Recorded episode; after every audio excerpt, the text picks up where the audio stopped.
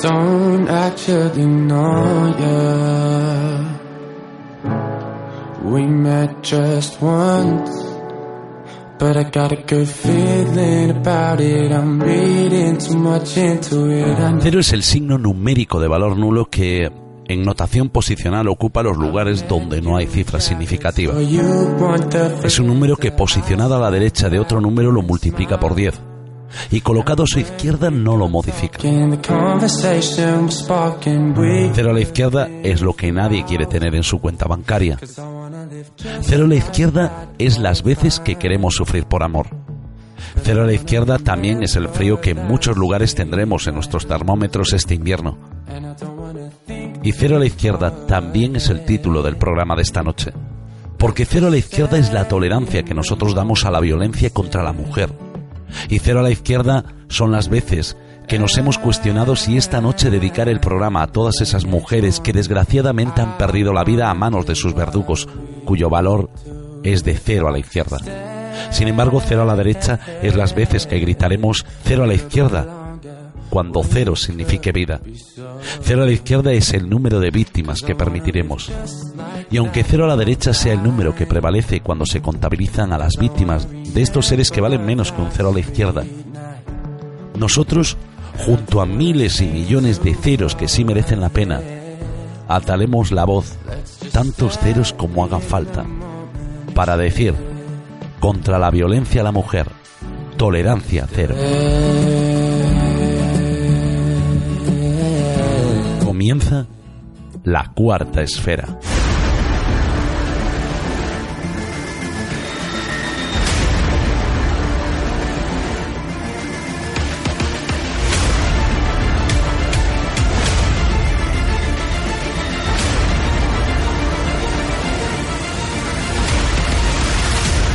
La cuarta esfera.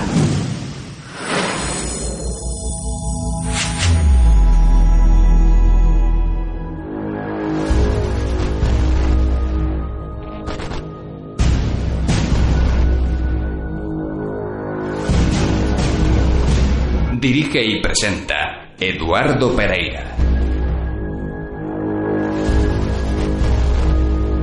Buenas noches, queridos amigos, muy buenas noches, queridos esféricos. En una noche fría, en una noche lluviosa, nos reunimos de nuevo para tratar esos temas que tanto nos gustan. Temas que como cada noche nos presenta nuestro compañero Paulo Regueiro para dar paso a la primera parte del relato que Chus Nartallo esta noche comparte con nosotros.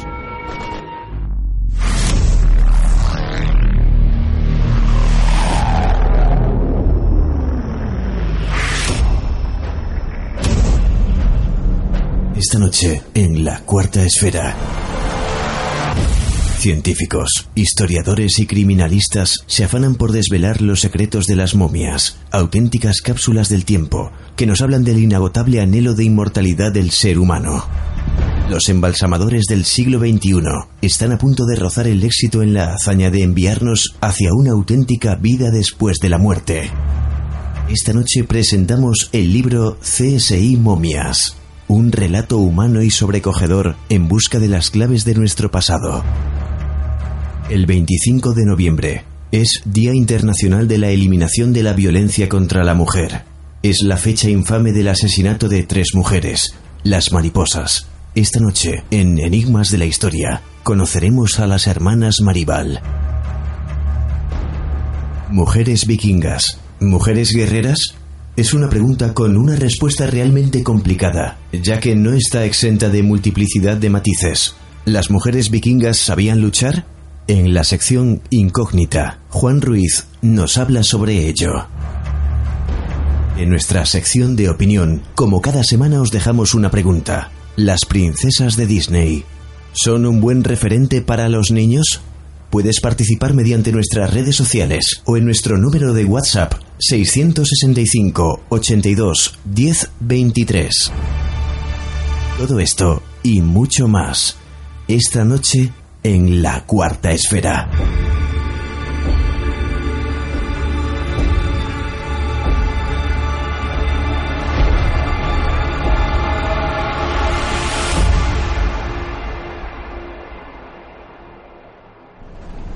Otro día que salgo de trabajar a estas horas, son las ocho. Lo que más feliz me hace en esta rutina es la también rutina de recoger a mi pequeño en casa de mis padres. Son ellos quienes lo cuidan mientras estoy en la oficina, y tan pronto le veo la carita nada más llegar, me olvido de todo. Ya está. Marcos ya va atrás en su sillita. En media hora estaremos por fin en casa. Me parece ver una sombra a un lado de la carretera. A medida que me acerco, adivino que se trata de una mujer muy mayor. Va vestida de negro y está empapada por la lluvia. Parece que está parada, pero algo en mí me dice que debería preguntarle si necesita algo. Claro que debo llegar cuanto antes a casa y acostar a Marcos. Lo siento mucho, pero tengo que continuar. No pasa demasiado tiempo hasta que el coche comienza a hacer un ruido extraño. Algo entiendo de esto, así que paro para mirar que todo está bien en el motor. Levanto el capó y en el momento en el que estoy mirando todo, gracias a la ayuda de la linterna de mi móvil, escucho que alguien se acerca por detrás. No me resulta demasiado raro. Estamos a las afueras de un pueblo.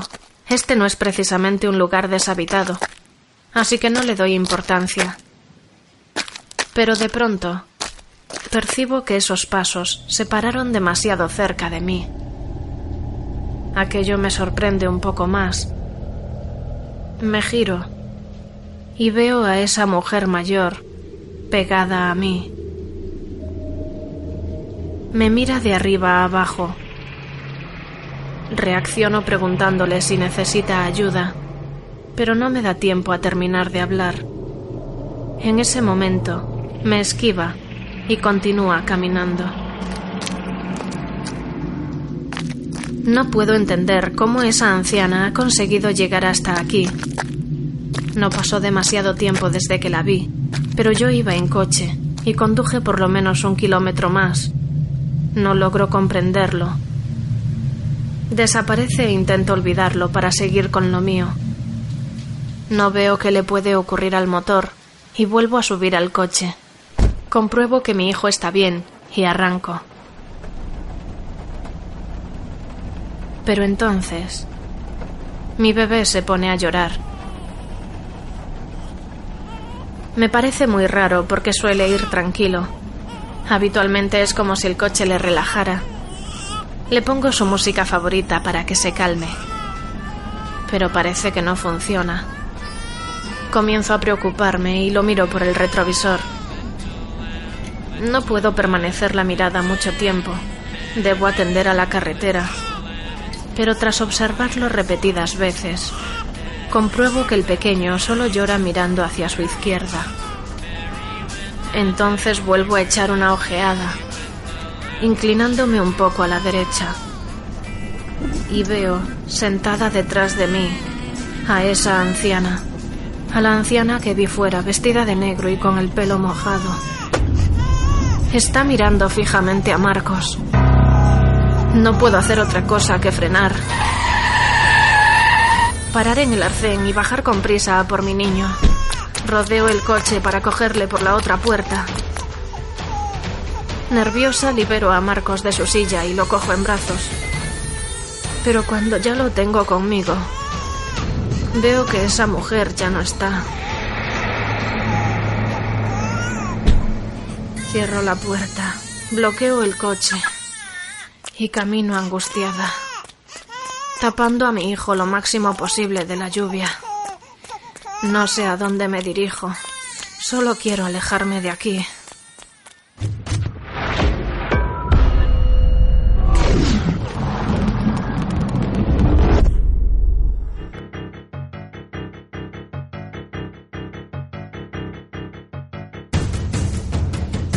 Invitada de esta noche es periodista especializada en divulgación histórica y científica. Ha sido la ganadora de la octava edición del Premio de Divulgación Histórica Juan Antonio Cebrián. Además, destaca de su trayectoria profesional haber sido directora de la revista Clio, una publicación española mensual de divulgación de historia. También de otras publicaciones como Planeta Humano o la revista Espacio se sube esta noche a la cuarta esfera Elena Olmo, para presentarnos su libro CSI Momias.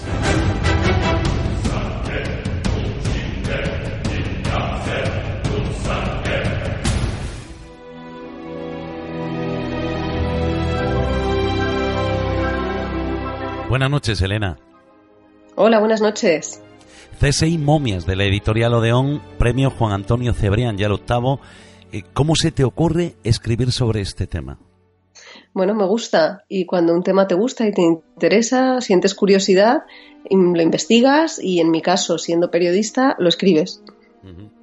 Bueno, cuando hablamos de momias o, momificación, siempre pensamos en Egipto, ¿no? Y, las famosas momias que hay allí. Pero ¿son estas las momias más antiguas del mundo?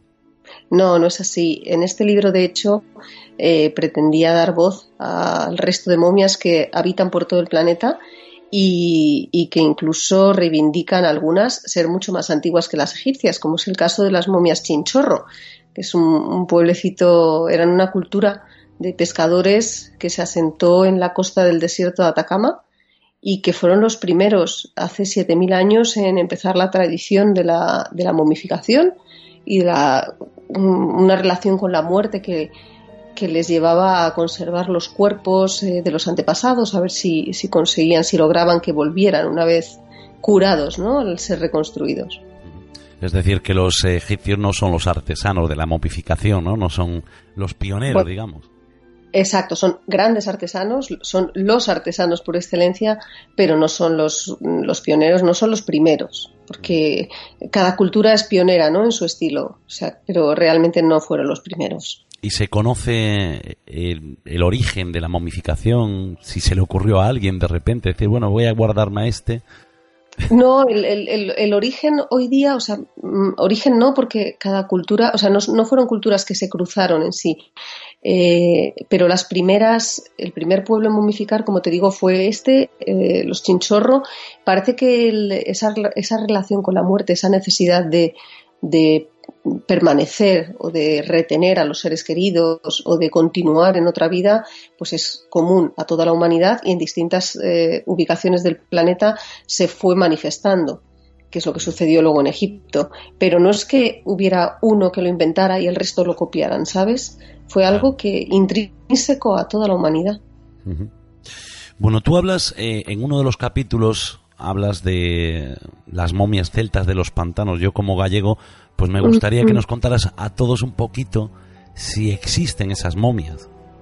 Sí, claro que existen. Son momias del norte de Europa, Dinamarca, eh, que, bueno, pues eh, fueron, no se sabe bien si fueron reyes, si fueron druidas o fueron bandidos o fueron todas esas cosas, porque mm, según van apareciendo en la turba, los recolectores de, los, recolectores de la turba pues van sacando estos cuerpos y todos presentan signos de haber sido maltratados, mutilados y asesinados. Lo que pasa que no, mm, algunos eh, pues tienen también eh, reflejan una calidad de vida, un estatus social elevado, por ejemplo, eh, pues porque tienen las manos perfectas, no son trabajadores o tienen la barba y el pelo muy cuidado. De ahí que mm, se piense que puede que hubiera algunos que eran de clase social elevada, otros, eh, sin embargo, no, no es así. Parece que pudieran ser ladrones castigados porque sí que tienen, eh, como te digo, eh, lo contrario, ¿no? Si unos tienen las manos perfectamente cuidadas, las uñas casi de manicura, pues otros están estropeados. Entonces, puede ser que fueran todos ellos personas sacrificadas, cada uno por un motivo distinto. Pero ahí están, la turba los, vamos, mm, por las, son momias naturales porque los agentes químicos que se producen en la turba hay muy poquito oxígeno, entonces se conservaron perfectamente y lo único extraño, por decir algo, porque es que están dormidos, es una pasada como, como se les ve, lo único extraño es que, bueno, están completamente ennegrecidos y curtidos como el cuero, ¿no? Que es el, por el color precisamente de las aguas pantanosas, pero por lo demás es impresionante, se aprecian los pelos, se aprecian las líneas de la mano, se aprecia todo. El libro tiene fotografías en color que son impresionantes.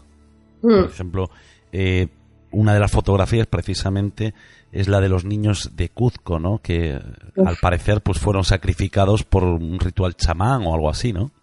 Sí, son, pues mira, igual que los, las momias de los pantanos, parece que fueron sacrificadas em, y fueron naturales, pues pasa lo mismo con los niños incas. Y es que fueron sacrificados eh, al dios inca para que, bueno, pues buscando su benevolencia y buscando que era un, dios muy virulento, viracocha, era, bueno, pues muy guerrero, e intentaban aplacarle y enviaban mensajeros. Estos niños también fueron, se momificaron de forma natural, o sea, no los dejaban, los dejaban en los volcanes del, del desierto, en Salta, eh, pero no con la intención de que se momificaran, no lo sabían, o sea, fue accidental y ahora se han encontrado en perfecto estado. El frío los mantuvo mm, intactos y te digo, te digo lo mismo, el pelo, el vello facial, las facciones, todo. Eran niños que llegaban hasta allí eh, designados casi por nacimiento, eran ofrendas que hacían pues los nobles, los gobernantes de cada poblado eh, otorgaban su mejor hijo, su primogénito o el más hermoso, el más bello eh, para, este fin. Y bueno, pues desde que nacían prácticamente empezaban a drogarlos y a aturdirlos para poder llevarlos de forma dócil y que no tuvieran miedo a, su destino final. Y siempre se, eh, por ejemplo, para momificar a alguien, siempre se sacrificaba o también era una forma de destacar a lo mejor un estatus social. No, muchas veces cuando, cuando hablamos de momificación artificial, prácticamente siempre, bueno, mira, menos los chinchorro, que, que ahí no había una jerarquía, era, era democrático, se momificaba a todo el mundo sin necesidad de que fuera eh, pues un, jefe del clan o algo así. En el resto de culturas prácticamente sí que estaba restringido a la realeza o, a la nobleza o a aquellos que podían permitírselo. Incluso ya en época más moderna eh, se pagaban un enterramiento o un embalsamamiento eh, los que podían, los demás pues no. Cese y momias de la editorial Odeón y estamos hablando con Elena Olmo. Elena, tú para hacer este libro me imagino que te habrás tenido que documentar muchísimo, porque esto no se hace en dos días ni en tres meses. Sí, sí, eh, pero ha sido una cosa pausada. Mm, yo empecé ahora unos 20 años a documentarme de forma un poco casual y por hobby, ¿vale? Más o menos me interesaban, fui escribiendo algunos artículos en prensa, eh, poco a poco fui recolectando noticias que aparecen prácticamente a diario, eh, iba viajando, iba conociendo algunos de los lugares o personas, iba leyendo libros, viendo documentales, en fin, ha sido un proceso mm, pues, pues grato porque era algo que me interesaba y al final tenía mucha documentación y la ordené, la ordené en el libro. Mm, se ha quedado fuera más información de la que hay dentro porque es sorprendente. Luego, además, cada, insisto, cada día siguen llegándome noticias y todavía algunas hasta contradicen cosas que he contado porque la investigación es constante. Entonces, bueno, pues mm, ahí está. Lo puse en orden, eh, en formato ensayo, lo presenté al concurso eh, de divulgación histórica Juan Antonio Cebrián y bueno, pues tuve la grandísima suerte de resultar ganadora y de que Odeón lo plasmara en esa forma, tan, en esa edición tan cuidada y tan, tan espectacular. Como dices, está lleno de imágenes. Si no me equivoco, son 130. Mm. Y, vamos, creo que son espectaculares. Sí, sí, porque además el lector, aparte de leer e informarse, pues puede verlo, ¿no? Que mm. a mí me impactó muchísimo, te digo la verdad me impactó muchísimo ver todas estas eh, fotografías, porque yo creo que las momias es algo muy desconocido, ¿no? Es, es algo que sí, hablamos de momias, pero pero no desconocemos muchísimo de esa historia. Mucho. Dan miedo, ¿verdad? Tú dices momias y primero asocias con Egipto o con algo macabro. Y cuando ves el libro no es tanto, ¿verdad? Que no, no, no sé si te transmite a ti esa sensación o no, pero en realidad no es tan tétrico ni es tan, pues eso, tan morboso como, como aparentemente resulta.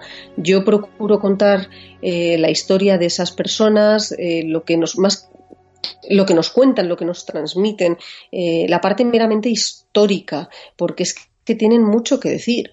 Tienen mucho, mucho que decir, sobre todo las momias naturales, que nos sorprenden, de repente aparecen de la forma más inesperada y se, te sitúan, se sitúan algunas en lugares mm, donde no deberían estar y te cambian la historia, ¿no? Me estoy refiriendo, por ejemplo, mira, las momias del desierto del Tarim en China, son momias caucásicas eh, que hablan de movimientos migratorios que contradicen los que, los que en principio se conocen. Son momias eh, con una evolución, o sea, que hablan de una cultura evolucionadísima, con, el conocimiento de, de, la rueda, de la silla de montar, eh, donde ha aparecido el primer biberón de la historia, por ejemplo, cuando los chinos andaban en la prehistoria absoluta, no conocían la rueda. Y sin embargo, sí hablaban de estas personas en su mitología, pero creíamos que eran leyenda. Y de repente aparecieron las momias. Descubrimos que no eran leyenda, que los chinos realmente conocieron a estos personajes caucásicos, altos, rubios, hermosos, sin los ojos mongoloides, que eran, pues eso, de, parte de su, de su mitología. Y no, eran reales. Es que además algunos los ves y, da la sensación de que están vivos, ¿no? Es, es, es muy curioso, ¿no? Sí, sí, sí, totalmente. Sobre todo las momias naturales, ¿eh? Son las que mejor conservadas están, o sea, son, son impresionantes. Los agentes atmosféricos eh, han hecho en distintos, pues en el desierto el calor, en los volcanes el frío y la sequedad dentro del dentro del cráter, ¿no? Son, son situaciones atmosféricas que han, o, o, la turba pantanosa que decíamos antes, que han favorecido la conservación de una manera eh, bueno, pues que es que poner los pelos de punta. Yo cuando, cuando veo las fotos o veo las momias me quedo perpleja. Es que yo, por ejemplo, ahora, ahora mismo, ¿no? Estoy, tengo el libro delante y estoy viendo las momias de los frailes capuchinos, ¿no? De Palermo. y me parece alucinante, ¿no? La, fotografía es alucinante, ¿no? Parece un señor dormido. Sí, estas son las primeras que conocí. Estas son las que me, me sacudieron. Bueno, las primeras que conocí siempre son las egipcias, ¿no? Todo el mundo, además estudié filología egipcia, con lo cual, pues fíjate, me, me llamaban mucho la atención y, toda la historia de Egipto y las momias egipcias, pues es como el punto de partida. Pero dejándolo un poquito al margen, las momias capuchinas son las primeras que conocí, las que despertaron en, en mí el interés por otras momias. Fue, ya te digo, hace como 20 años, si no alguno más. O sea, lo dicho, ¿no? 130 fotografías, además en color, que es muy difícil encontrar, ¿no? Un libro que, que te ilustre tanto lo que está contando. y, estoy viendo, por ejemplo, también una niña, ¿no? Que te está señalando con el dedo como si lo hubiesen colocado para llamar tu atención, ¿no? Para que tú sí, es que algunas. Estás, estás, hablando también de las momias capuchinas, ¿verdad? Estás en ese capítulo. en ese capítulo. Es que es que efectivamente hay algunos, bueno, allí se daban las, en su día, se daban las condiciones óptimas muy típicas de, catacumbas o de criptas en iglesias para la conservación también, pues porque estaban muy ventiladas. Ahora mismo están en riesgo y ya muchas de esas eh, momias eh, han perdido su momificación y son esqueletos puros y duros que son muy interesantes de ver porque aún así están, llaman muchísimo la atención porque están vestidos de época eh, o porque bueno, están colgados de las paredes, no deja de ser impactante, pero todavía hay allí algunos cuerpos perfectamente conservados que, que te, pues que por ejemplo eh, eh, la clásica famosísima Rosalía Lombardo, ¿no? Es una niña de un par de añitos que está, está embalsamada y, que está en un estado bueno, hace 20 años estaba impecable, perfecta, ahora se ha estropeado un poquito porque en la urna penetró oxígeno y claro, el oxígeno al entrar en contacto con el cuerpo, un cuerpo empieza a descomponerse a los cuatro minutos de, morir y el oxígeno, pues al entrar en contacto con, la piel de Rosalía, empezó a hacer estragos y la dejó un poquito ajada. Los investigadores rápidamente intervinieron y le han construido otra urna hermética y sigue siendo digna de ver. No, podemos decir que Rosalía eh, no siga siendo una momia perfecta. Lo que pasa que ha empeorado. Yo eh, ahora mismo, fíjate, no recuerdo bien si doy las dos fotografías en el libro, no estoy segura, pero, pero bueno, se pueden ver, en cualquier caso, se puede, se pueden, se pueden encontrar. Y cuando yo fui, de hecho, la segunda vez, la tercera, perdona, que pasé por allí, sí que ya había Rosalía estropeada. No sabía lo que había sucedido, pero dije, esta, esta niña no está como estaba. Y, bueno, pues luego ya los investigadores me explicaron la razón y, resolvieron el problema lo mejor posible. Lo que pasa es que restaurar la momia es imposible. Claro.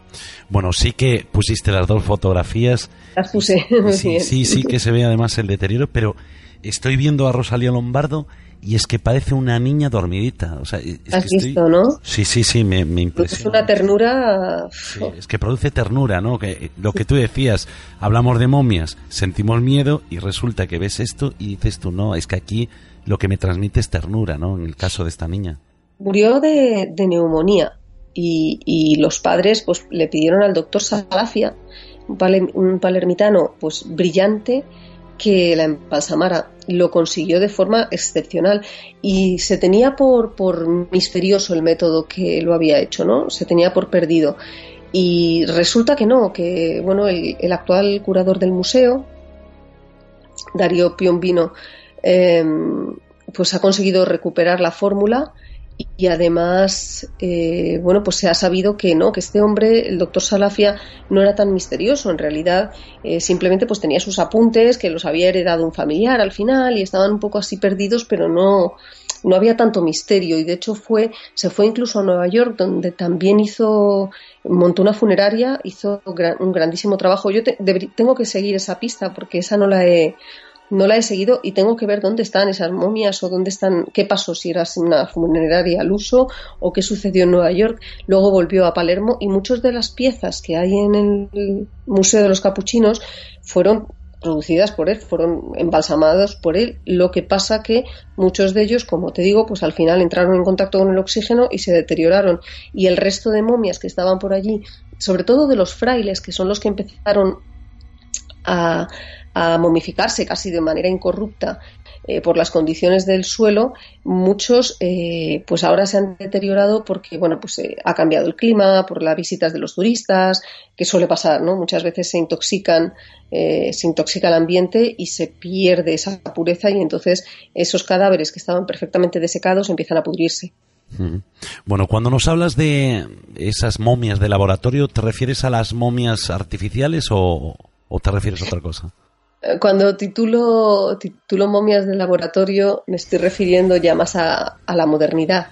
Em, hay una momia a la que tengo especial cariño, no me preguntes por qué, me resulta empatizo con ella, que es la de Tutankhamun. Le llaman Tutankhamun porque es una persona que se momificó hace pocos años, en pleno siglo XXI, siguiendo los métodos de la momificación egipcia de la decimoctava dinastía, que fue un poco el momento el momento, la, edad dorada de la momificación en Egipto.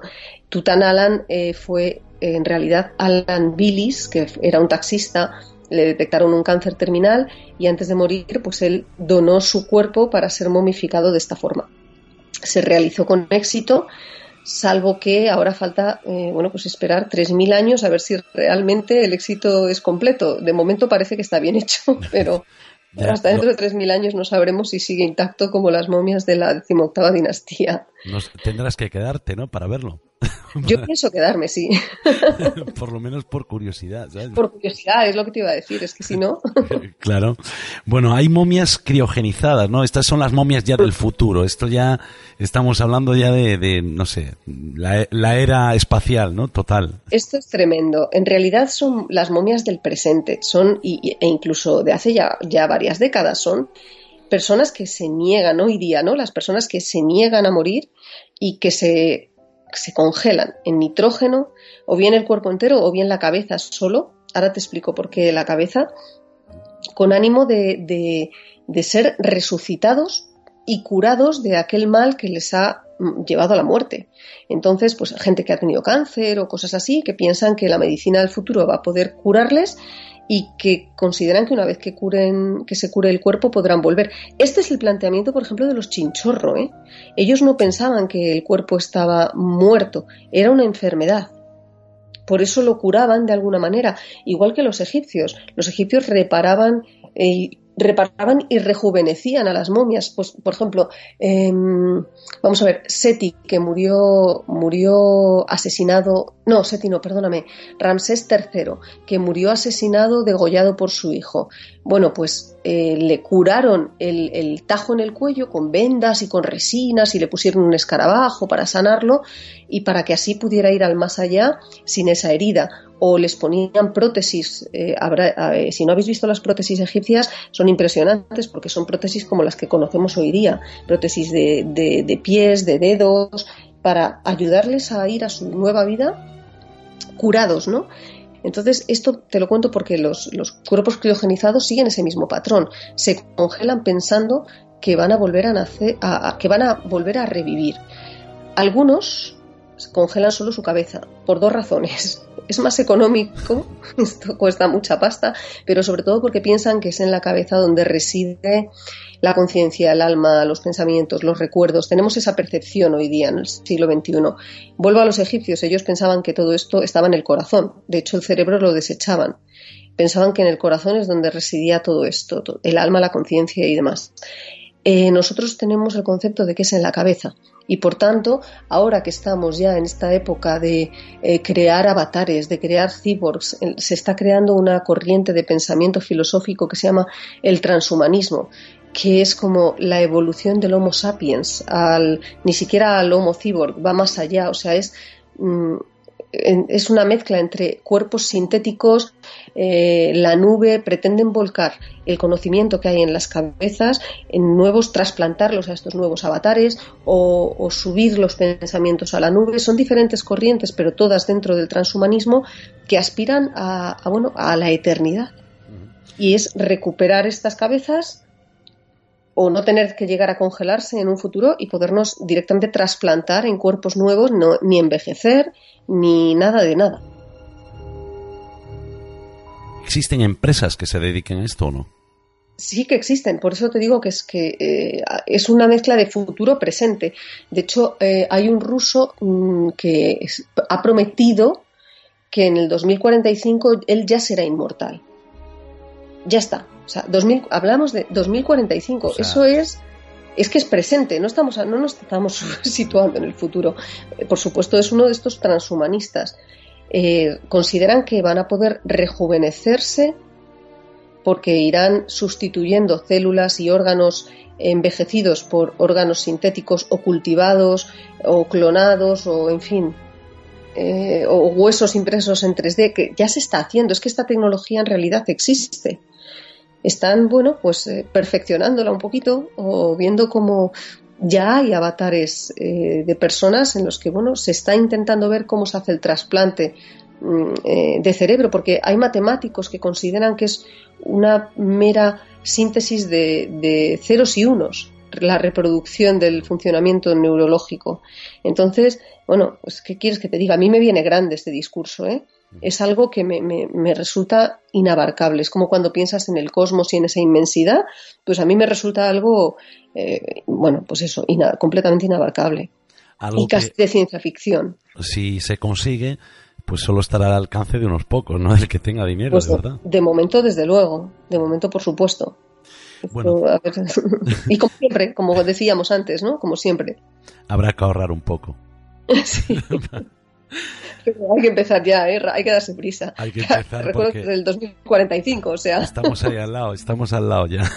Hay que hacer dos cosas: sobrevivir, de momento hay que aguantar, como sea, y luego ahorrar mucho.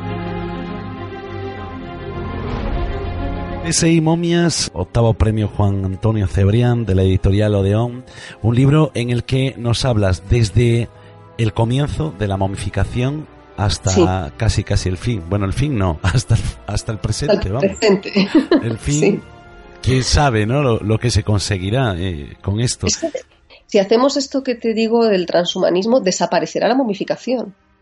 Porque realmente ya no, no moriremos, no habrá que momificarse, solo habrá un trasplante tras otro de conciencia o de reposición de órganos o algo así y a ver dónde nos vamos a meter después. Con las consecuencias que esto trae, ¿eh? porque claro, ya no habrá nacimientos o el debate es el debate es apasionante, por eso te digo a mí me viene grande, yo me quedo me, retrocedo un poquito hacia atrás, me quedo con mis momias y, ya está.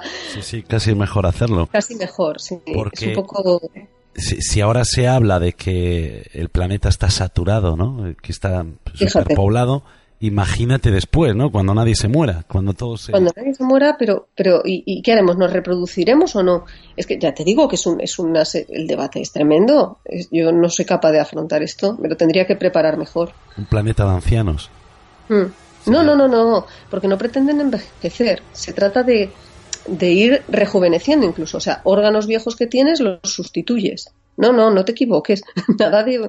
Pero muy interesante otro discurso. Fíjate, los que apuntan lo de subir la conciencia a la nube, eh, esto a mí me recuerda a los archivos acásicos. Sería como crear realmente algo, crearlos de verdad. O sea, ahora puede ser una creencia o no, la gente puede creer o no en los archivos acásicos, pero estamos hablando de que hay científicos que se están planteando crearlos realmente.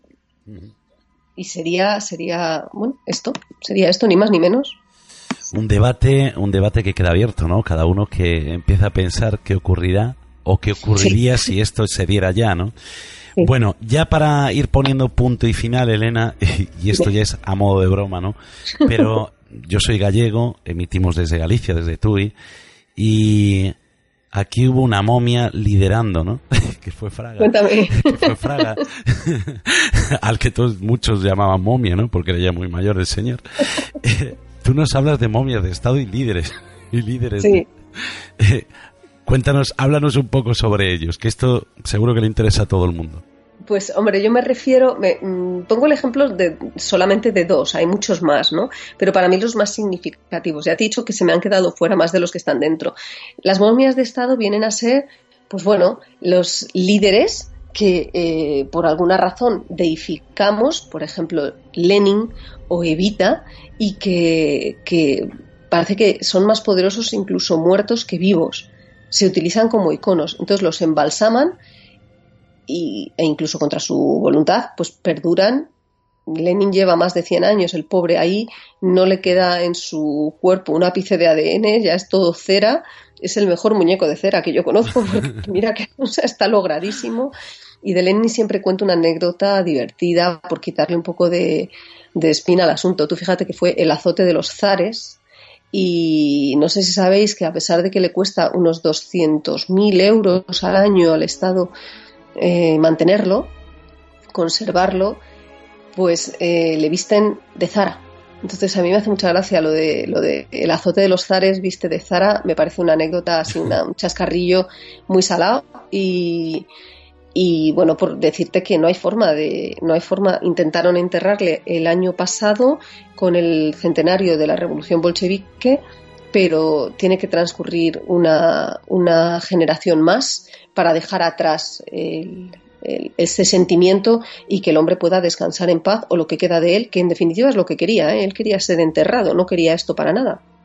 Y de hecho está mal embalsamado porque no se embalsamó con la intención de que perdurara. Se embalsamó, pues lo típico para los funerales de Estado de dos, tres días más o menos que pueden llegar a durar, pero llegó un momento que fue inviable enterrarle.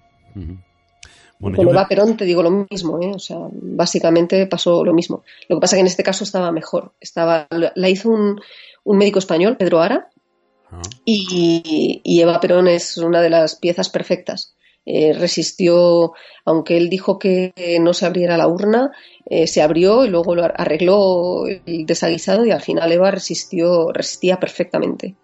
Y resistió carros y carretas porque, bueno, viajó, la maltrataron. O sea, la historia de Eva Perón momia es mucho más interesante desde mi punto de vista que fueron 22 años de trasiegos y de, de raptos, de malos tratos, de, de viajes, de, de escondrijos Em, hasta conseguir volver a Argentina y, descansar de verdad enterrada, la historia de esos 22 años es todavía mm, más apasionante que los 33 años de Eva Perón viva.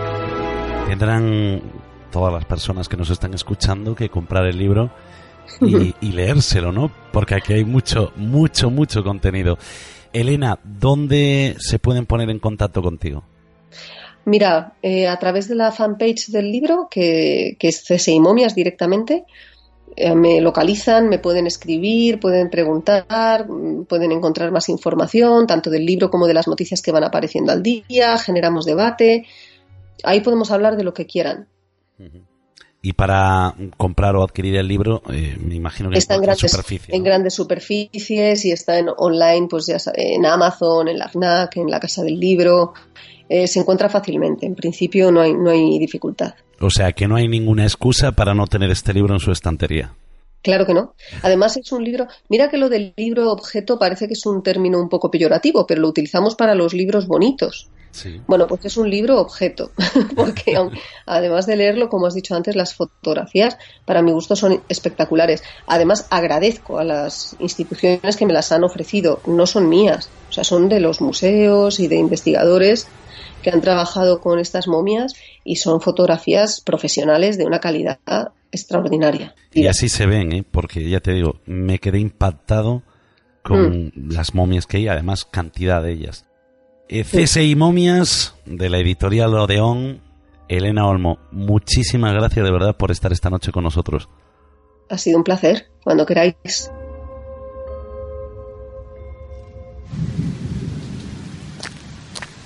Pronto nos adentramos en el pueblo. No lo conozco, pero necesito sentirme rodeada de la civilización y hacer tiempo.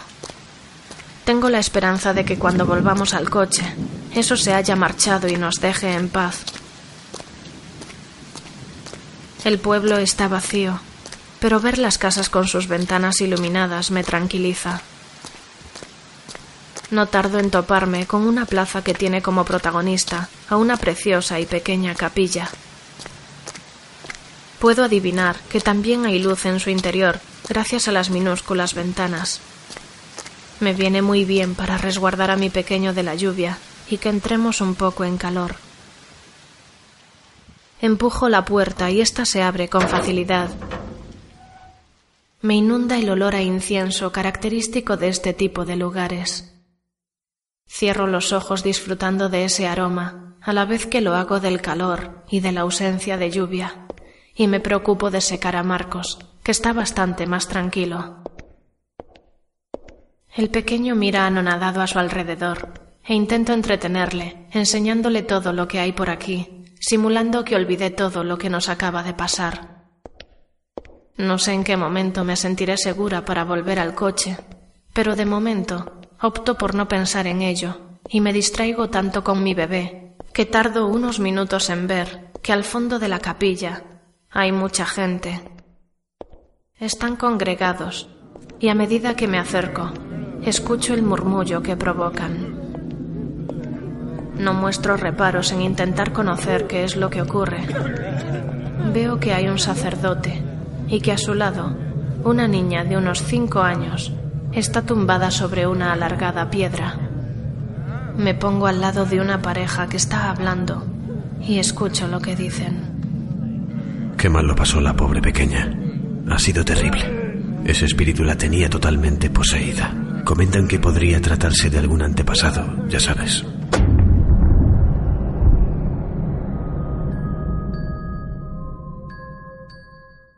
En esa capilla acaba de celebrarse un exorcismo.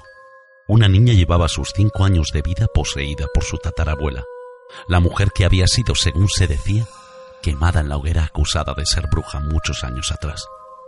Ahora esa anciana camina insaciable por todas las carreteras, buscando la forma de apropiarse de algún cuerpo.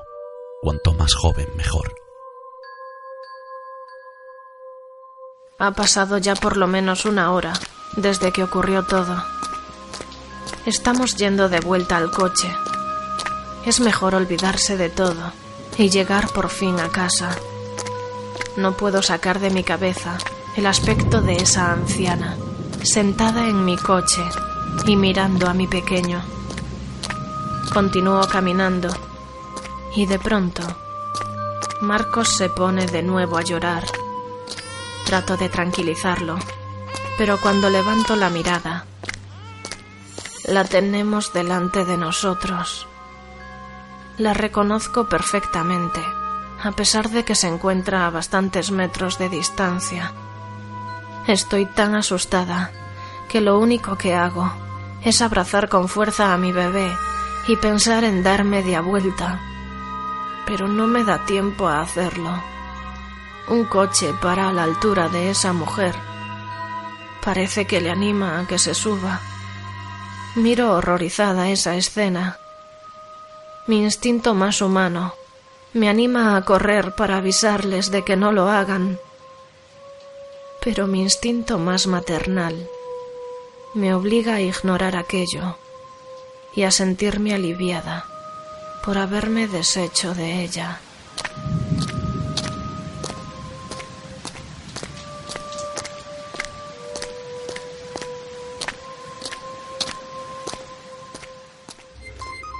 Tu cita semanal con lo inexplicable.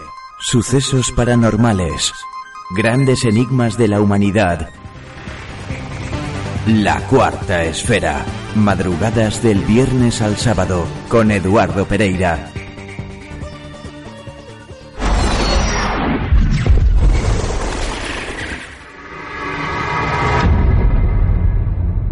Incógnita con Juan Ruiz.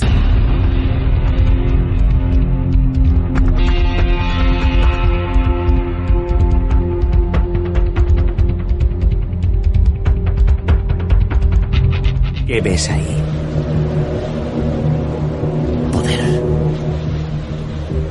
El poder de un rey. El poder siempre es peligroso. Atrae a los peores y corrompe a los mejores. Yo nunca pedí el poder. El poder solo se da a aquellos que están dispuestos a ponerse de rodillas para cogerlo.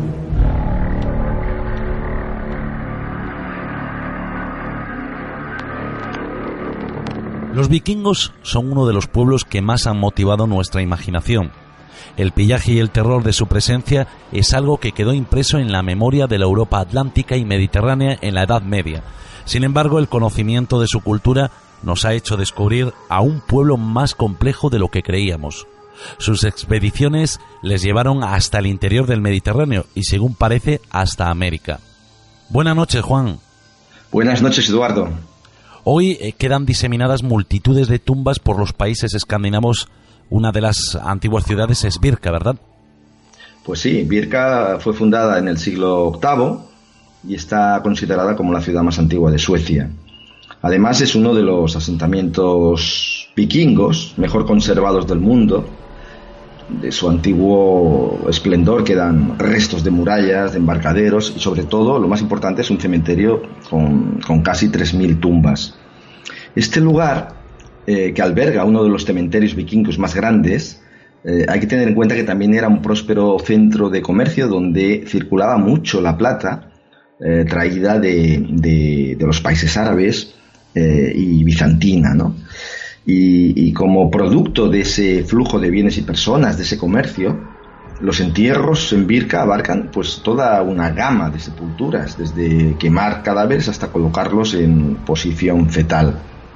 Entre todas las, digamos, las, las sepulturas destaca la BJ 581, que está especialmente bien conservada y donde se muestran los restos óseos de una persona que fue enterrada allí y que yace acompañado, acompañada o acompañado, ahora sacaremos la incógnita, eh, de una gran cantidad de, de armas. ¿no?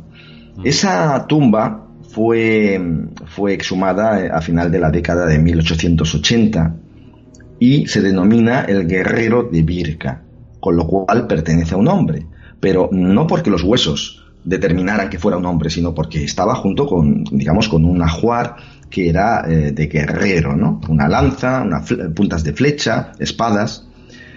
Y estamos hablando del siglo XIX, ¿eh? lo cual significa que, claro, que hay ideas preconcebidas, porque en el siglo XIX hay una mentalidad patriarcal y en la, en la que se insertaba toda la arqueología, como no iba a ser menos, y eh, se asume sin ningún tipo de duda en que eh, debido a ese ajuar eh, militar están ante la tumba de un, de un hombre.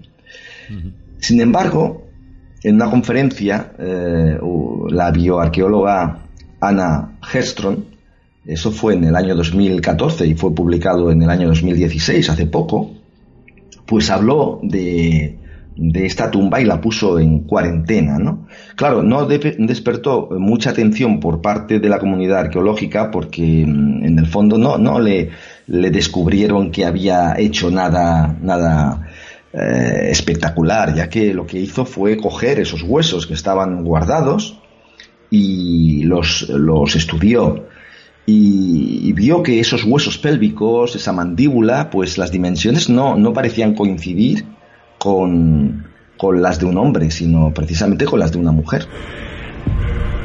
¿Qué se destaca en esa tumba BJ 581?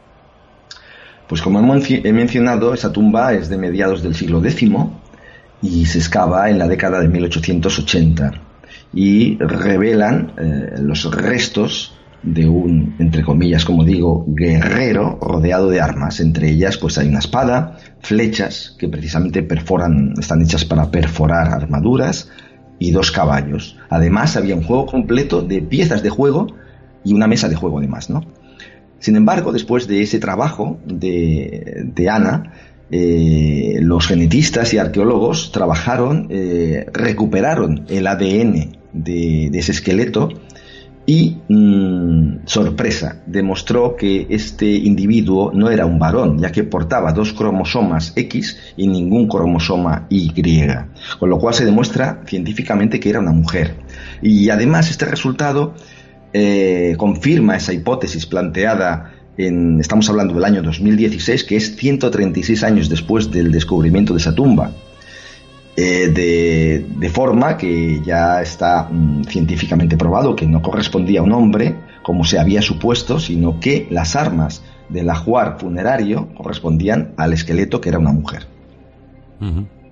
Bueno, la confirmación de que fuera una mujer es algo que no resulta normal, ¿verdad? Bueno, eh, en esa época, lógicamente, el guerrero vikingo era un hombre. Ese es el ideal. Eh, estamos hablando del 1880, ¿no? Las leyendas, además, vikingas sí que decían, habían insinuado durante mucho tiempo que había guerreros que no eran hombres. Por ejemplo, una saga nórdica que se llamaba Ingen la chica roja, que es un texto irlandés de principios del siglo X, habla de una guerrera que dirige una flota vikinga en Irlanda, ¿no? Además, otras sagas vikingas, como la saga Polsunga del siglo XIII, hablan de doncellas escudo que luchaban junto con los hombres, ¿no? Sin embargo, los arqueólogos nunca habían considerado que estas sagas más bien eran eh, cantatas o como aquí cantaban los juglares en, esa época en, Europa Occidental, pues eran simplemente un adorno mitológico y poético. Y digamos que esta, esta comprobación genética es la primera confirmación formal de que sí que es verdad que corresponde a una mujer y es una, es una guerrera vikinga. Además eh, del análisis del ADN, los investigadores también llevaron a cabo un análisis isotópico que revela el estilo de vida itinerante que concuerda precisamente con el estilo de vida militar que caracteriza a la sociedad vikinga de esa Europa entre los siglos, como he dicho, octavo al décimo.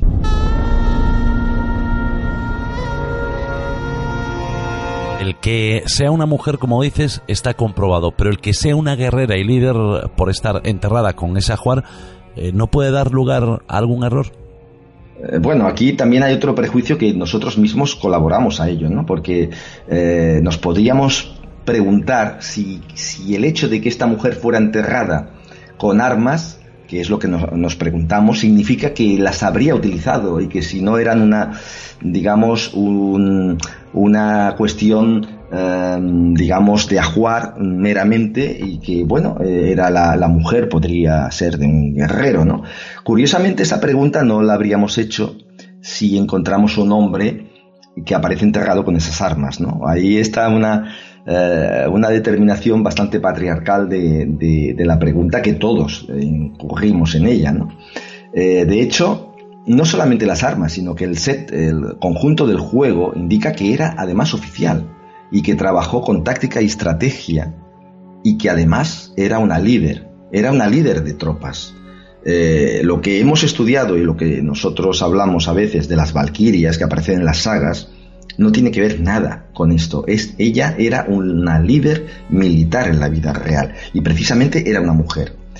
Eh, eh, digamos que la mayoría de los entierros vikingos demuestran, y los que se han encontrado hasta la fecha, pues eh, unos roles de género muy marcados. Los hombres están enterrados generalmente con armas y herramientas, como es el caso, no sería el caso este, pero el caso de la mayoría. Y las mujeres con artículos relacionados con el hogar.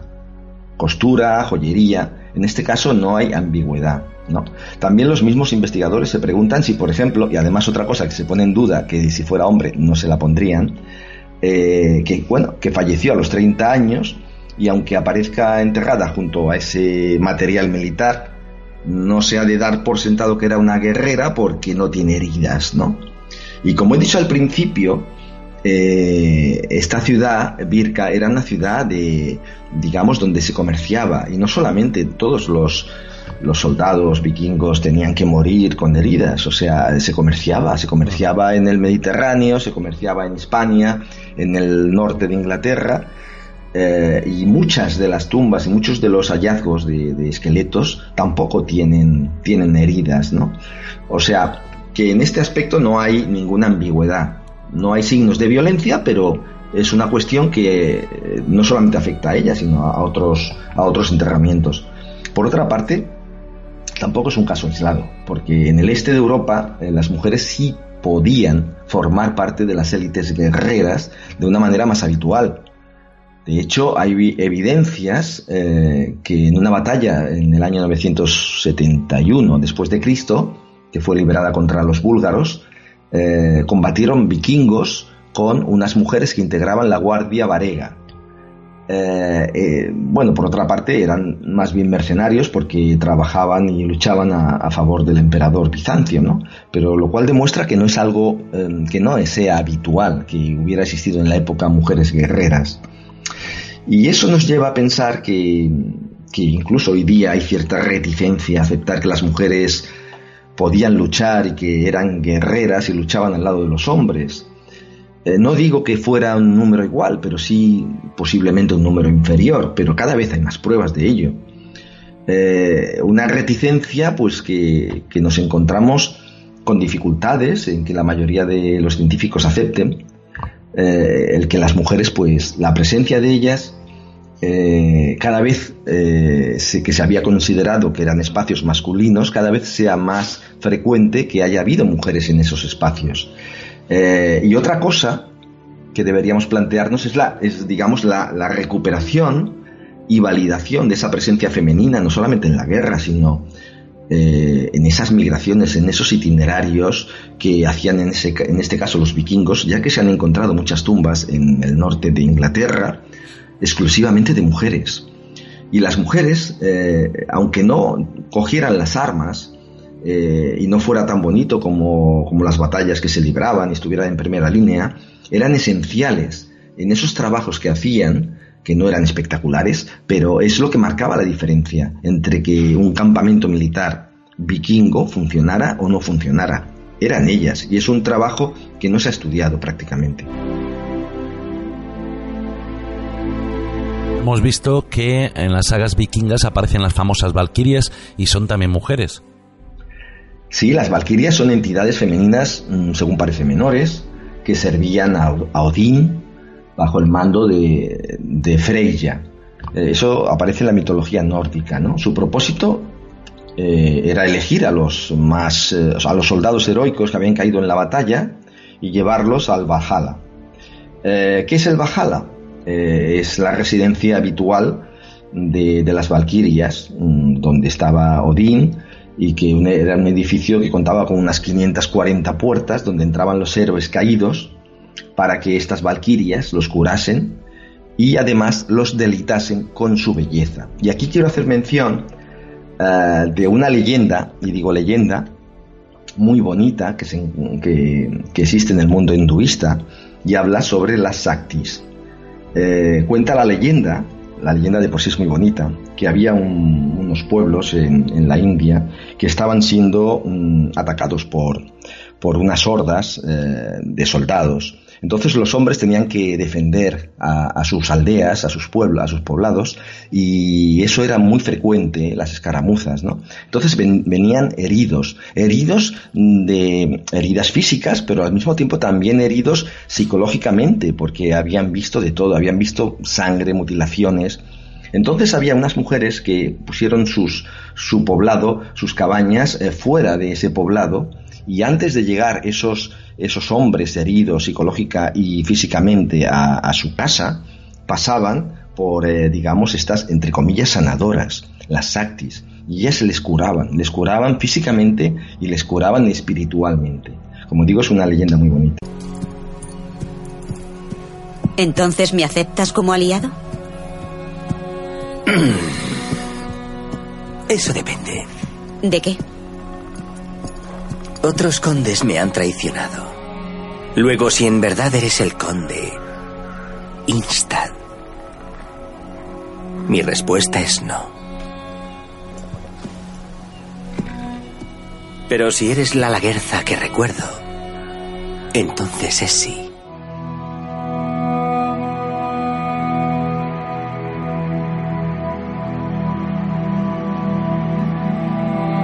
Tenemos que hablar también de la famosa Lagerta, que es eh, una guerrera que sale en la serie Vikingos de televisión.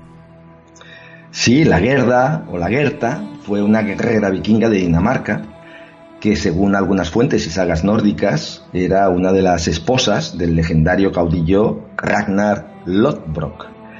Esto eh, aparece en la serie Vikingos y bueno, eh, la Gerda aparece en la saga de la Gesta Danorum. Eh, las sagas, digamos que son en el mundo, lo que es en el mundo medieval occidental eh, digamos, los cantares y en el mundo medieval escandinavo lo que eran las crónicas y los cantares también de aquella parte de, Europa. Eh, cuentan acontecimientos históricos mezclados, digamos, con personajes que tal vez eh, no existieron del todo o existieron de verdad. eran plasmaciones, digamos, por escrito. Estamos hablando de que este, esta obra aparece en el siglo XIII eh, de leyendas transmitidas de forma oral que eran eh, muy, muy concisas. ¿no? De todas maneras, mm, lo que se cuenta de, en, esta saga coincide precisamente con lo que narra la serie y salvo algunas cosas, ¿no? Una cosa pues bonita era de que el tal la Ragnar eh, Lodbrok para hablar con ella tuvo que matar un oso y no es bonito el hecho, pero, pero sí lo menciona la, gesta en la saga, ¿no? Tuvo que, que matar un oso y a un perro guardián que había en la puerta de, la Gerta, que era la prueba de que era, tenía el valor suficiente para entrar en su casa, ¿no?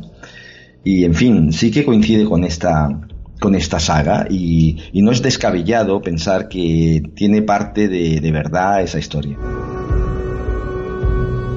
Todo esto apunta que en esa época en el mundo vikingo existía más igualdad entre hombres y mujeres. Eh, sí, es cierto que las mujeres escandinavas durante la era vikinga pues gozaron de, unas libertades, unos privilegios, derechos, e incluso estamos hablando de poder que no tuvieron otras mujeres de su época. Y, estamos hablando del siglo eh, y estamos hablando de las mujeres cristianas. Aquí la mujer estaba totalmente supeditada al esposo.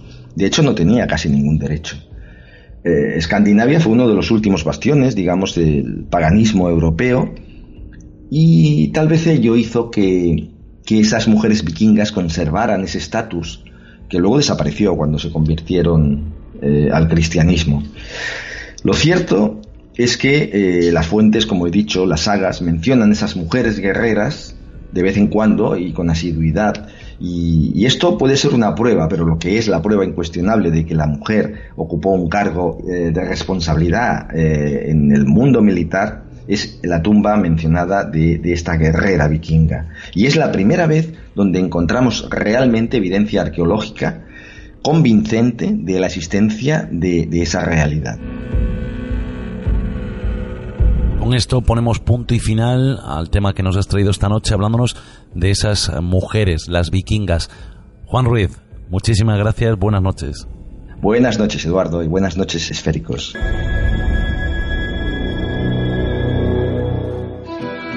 La cuarta esfera.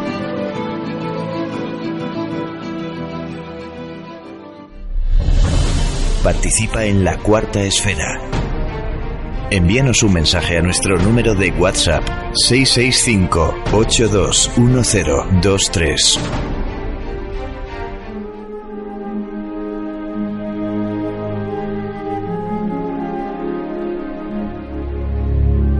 Y continuamos con el programa y lo hacemos como cada semana en nuestra sección de opinión en la que os hemos dejado una pregunta. ¿Las princesas de Disney son un buen referente para los niños? La mayoría de vosotros habéis opinado que no. En vuestras opiniones nos habéis dejado muchas y vamos a leer algunas, como por ejemplo la de, la de Luz Marina, que nos dice, es fantasía e imaginación propios de la edad y la inteligencia de un niño o una niña. no veo por qué tenga que ser contraproducente que una niña o un niño imaginen ser príncipes o princesas y que vivan en un palacio real. María Leonor nos dice, no, te hacen creer que viene un príncipe a salvarte de todo y lo que te tienen que enseñar es que los príncipes te pueden maltratar y hasta matar y aprender a distinguirlos. No es real. Conchi Ramos, por ejemplo, nos dice no, sobre todo las más antiguas presentan a la mujer como un florero, dependientes del hombre por completo. Las actuales son más independientes y libres y capaces de interactuar de tú a tú con los hombres. Eleonor nos dice, es una parte mágica de la infancia donde disfrutan los niños. Carolina nos dice, no tienen por qué no serlo. Yo me he criado con princesas y no es que lleve su filosofía de vida. Los cuentos, cuentos son. Yo, por ejemplo, pienso que los cuentos, cuentos son. Y estoy de acuerdo, a mí me gustan mucho las películas de Disney, pero tal vez el mensaje que dejan estén marcando una aptitud ¿no? en los niños y en las niñas que a lo mejor no sean correctas. Para hablar de este tema nos acompaña Gema López, buenas noches. Buenas noches. Ana Corcuera, buenas noches. Buenas noches, Eduardo y compañeras. Y Yolanda Ángel, que después nos traerá un tema muy interesante y descubriremos qué está detrás del día 25 de noviembre y esa lucha contra la violencia. Gema, ¿tú qué opinas? ¿Los cuentos de hadas o, los, las princesas de Disney son un buen referente para los niños? Bueno, a ver, yo como madre de dos chicas pues he visto casi todas las películas de Disney, algunas dos veces o más, y puedo hacer una comparación. Eh, realmente las primeras princesas Disney, como Blancanieves, Cenicienta y Aurora, la de la Bella Durmiente, reflejan en ese momento esa sociedad mm, mayormente machista. Suelen ser chicas muy jovencitas, muy delicadas, muy guapas y que tienen muy buenos modales y que están son sumisas al hombre. Pero ya si hacemos una comparación con las últimas o con las más recientes princesas Disney, hay una diferencia abismal. Son mujeres eh, independientes, mujeres eh, que son capaces de oponerse incluso a un matrimonio de conveniencia, eh, mujeres que se hacen pasar por, por hombres para ser guerrero, como es Mulan, que es mi favorita, mm. y, mujeres que, tienen su propia independencia y, su propia personalidad. Así que yo creo que, a ver, en cierto aspecto, mm, no se puede, no es un buen referente para, para los niños en general, si pensamos que, que solamente se puede salvar a una, a una chica mediante un príncipe azul con un beso. Eso es, eso es una pura fantasía. Pero las últimas princesas nos están demostrando que hay otro tipo de amores. Amores bastante, bastante más puros, como son las últimas princesas Disney que han sido un bombazo de taquilla, que son las hermanas Elsa y Anna de Frozen. Ahí es donde se, se remarca mucho eh, lo que es el amor fraternal. Ahí no hay príncipe que salve con un beso ni, ni nada parecido. Yo creo que todo ha ido evolucionando y las princesas Disney han dado un salto abismal, un salto de gigante. tu caso, Ana, eh, piensas lo mismo? ¿Crees que las princesas Disney son un buen referente para los niños? Por un lado estoy de acuerdo con aquellos que dicen que esto es fantasía, y para los niños es bueno y es bonito alimentar la fantasía. Por otro lado, no me gusta que siempre las princesas Disney que son realmente fantásticas y fantásticas en, el sentido de fantasía sean siempre, siempre, siempre tan estereotipadas, aunque últimamente el estereotipo sea el de la guerrera o sea el de la eh, niña esta pelirroja que dispara flechas, perdón, no me sé los nombres, o las Frozen, o las... Siempre son modelos muy, muy enmarcados, muy... Eh, no hay ninguna opción más que mm, vestirse de rosa o vestirse como esa princesa, ser muy delgadas, que es algo que se repite en hmm. todos los modelos.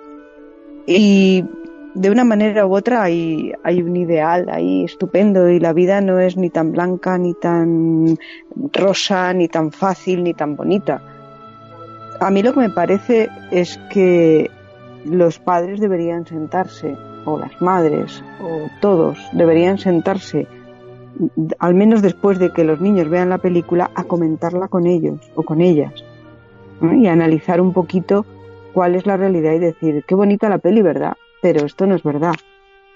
Para que, para poner sentido crítico, para no quedarnos con un modelo tan tan estereotipo, porque el problema es que dejamos a los niños frente a la televisión viendo una película que ya tenemos grabada y que la ven una y otra vez y nos vamos porque la televisión está siendo la, niñera del niño. Y no hacemos caso de lo que ven y cuando llega el momento, la niña, mira, hay una hija de una psicoterapeuta que cuando tenía tres años decía la, ella, ¿no? La psicoterapeuta, Mary Finucane, que ya ni saltaba, ni corría, ni jugaba, ni nada. No hacía más que ponerse vestidos y sentarse en los escalones de su casa y le dijo a su mamá que es que esperaba que llegara el príncipe. Y eso con tres años, la niña ya tenía el modelo de cómo se debía comportar. Eso es, eso es lo que no me gusta, ¿no? Yolanda, ¿tú crees que esto es bueno para los niños? Mm, mira, yo lo primero que voy a decir es que yo de pequeña me las he visto todas, he hecho la colección, me encanta eh, las películas de, me encantan las películas de Disney, realmente las sigo viendo, pero, pero no, no, con el tiempo y con, reflexión me parecen bastante peligrosas además. No nos olvidemos que los cuentos, los cuentos tienen un, una función, que es enseñarnos. Ahora tenemos películas y a través de esas películas podemos poner eh, cuentos y, además van metido con música, música bonita, música muy dulce, animalitos, que por cierto las, las princesas Disney, sus mejores y únicos amigos son, son animales, no, no tienen amigas, no están solas, que eso me parece bastante triste. Y, y todos los cuentos, desde, desde antes de inventar el cine, tenían un ánimo de, educar. Caperucita roja, ten cuidado, no hables con desconocidos y, sobre todo a nosotros nos educan que lo mejor que nos puede pasar en la vida es casarnos y casarnos bien. Em, porque claro, lo, bonito de las películas de Disney, una vez que acaban los cuentos, que acaban las canciones y te ponen el corazoncito mirando, es que, es, es que una vez que te casas empieza la vida real, ¿no? Eso no nos pone la segunda parte con, un palacio lleno de niños o niñas y Cenicienta pensando, madre mía, tengo que limpiarme yo todo esto.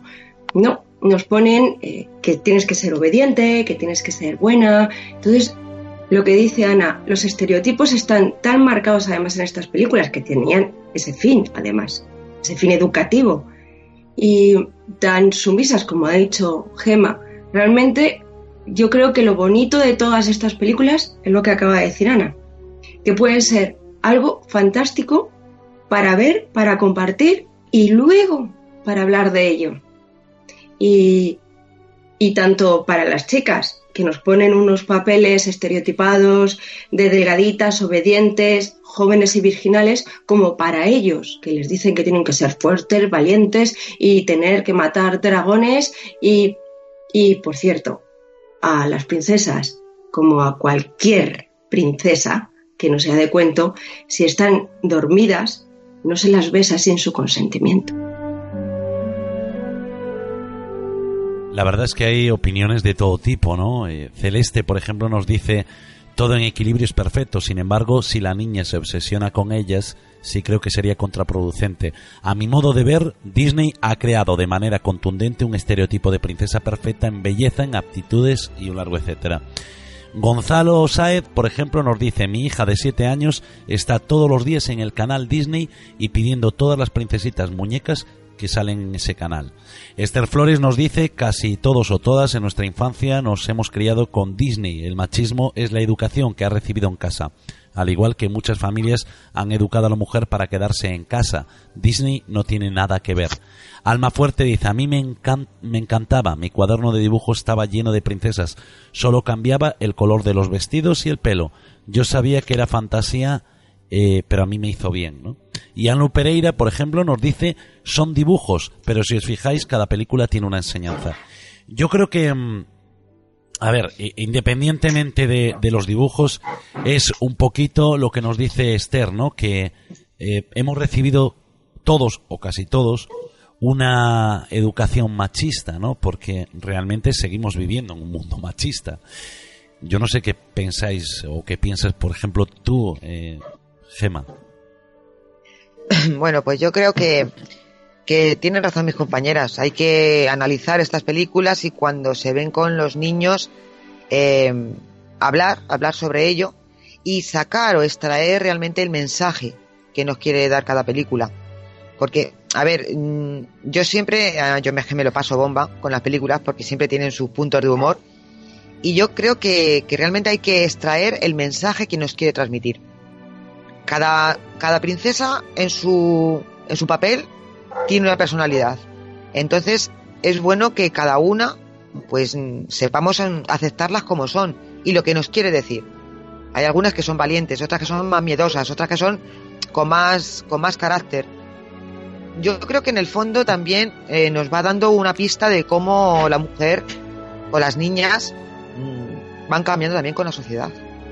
Porque siempre las eh, princesas Disney son las que limpian, las que barren, las que friegan y las que atienden al hombre, ¿no? En este caso, yo nunca vi una película, y, y repito, de las antiguas, en las que el príncipe, por ejemplo, ayuda a la princesa a hacer sus cosas o a cuidar de los niños, ¿no? Y, es, un, así. Claro, y es un poco lo que dice Yolanda, que parece que, es tonta. O sea, no tiene amigos, pero yo hablo con los arbolitos, hablo con los pajaritos, hablo con... ¿Por qué no poner al, al príncipe, no? Que también que tenga un perro que es amigo de él, o un gato, o un, no sé. Sí los hay. Y esas, esas cosillas han ido cambiando en las últimas entregas de Disney. Y, y, bueno, hay una princesa que sí tiene una amiga, que es, un, es la excepción, que es Pocahontas. Las demás es lo que decía Yolanda. Eh, solamente hablan con los animales, con el agua, con las rocas o con vete a saber quién. Pero vamos, que, que lo que tú dices, las, las, las princesas Disney antiguas las ponen de, de, mujer tonta y manejable como ellas solas. ¿Tú, Ana, crees que todo esto eh, se hizo con alguna intención o, o, crees que simplemente, oye, pues alguien que escribió un cuento y, y le salió así por la educación que a lo mejor o posiblemente él tuviera? hay muchas películas de Disney que son edulcuración, a ver, de edulcorar, azucaradas, las, los cuentos reales que son mucho más duros, que están escritos por los Grimm o que están recogidos en las tradiciones. Solo que aquí los cogen, los suavizan y nos venden esta cosa tan llena de rosa y tan bonita. Pero la, el cuento básico es mucho más duro y ese sí que es el que de verdad se contaba de madres a hijas para enseñar modelos de vida. Nada que ver con Disney. Lo que mm, sí nos estamos dejando, olvidando, y Sonia lo dice ahí en Facebook también, es que en Disney no entraba a trabajar ni una mujer.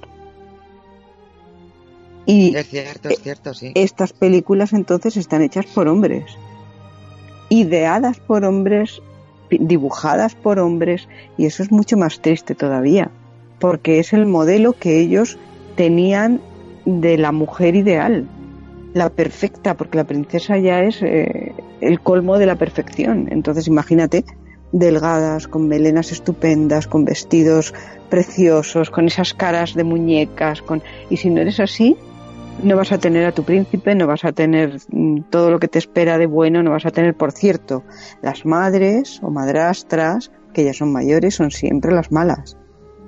Así que, otro estereotipo más. ¿Cuál es el modelo? El ideal es la mujer joven. La mujer mayor ya no sirve, porque es la mala. O bueno, sirve, pero para hacer la puñeta. Sí, para ser la, la malvada de la película.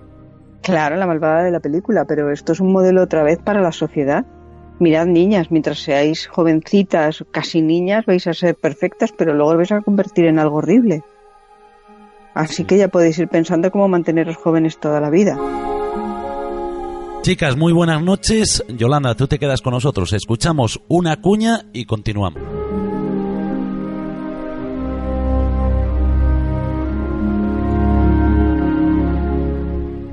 Ha llegado el momento de adentrarte en una nueva realidad. La cuarta esfera.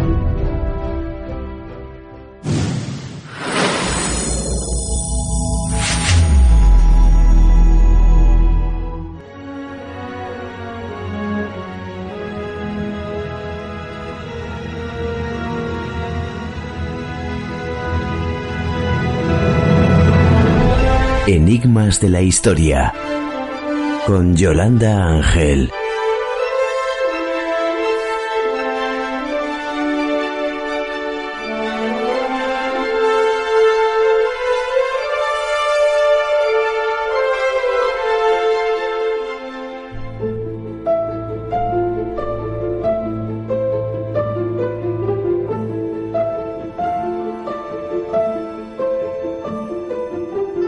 Cada año miles de mujeres y hombres de todo el mundo salen a la calle a poner de manifiesto una situación que sufren muchas mujeres por el hecho de ser mujeres. Una situación que pone de manifiesto desigualdades en su cara más terrible, la violencia. Buenas noches, Yolanda. Buenas noches, Eduardo. Eh, esta noche que vamos a tratar este tema y es un reconocimiento de lucha y trabajo para terminar con esta situación de desigualdad, Vamos a ver cuál es el origen de este día y para eso vamos a conocer la historia de otras hermanas como las que eh, nos trajiste la semana pasada, esta vez en República Dominicana, las hermanas Maribal. ¿En qué año nos situamos aproximadamente y qué es lo que ocurre en aquella isla del Caribe? Pues eh, en este país caribeño, que está situado en América Central, es una isla que, se, que comparten dos países, Haití y República Dominicana. Sobre todo es mundialmente conocido porque es un lugar paradisiaco, que tiene unas playas del sueño, es el típico lugar idílico donde todos quisiéramos pasar unas vacaciones. Pero nos vamos a ir a mediados del siglo XX, en la que mucha gente seguía pensando que era un lugar tranquilo, y lo que vamos a descubrir es la situación y el momento de ese país que ocurría también en otros países de Latinoamérica.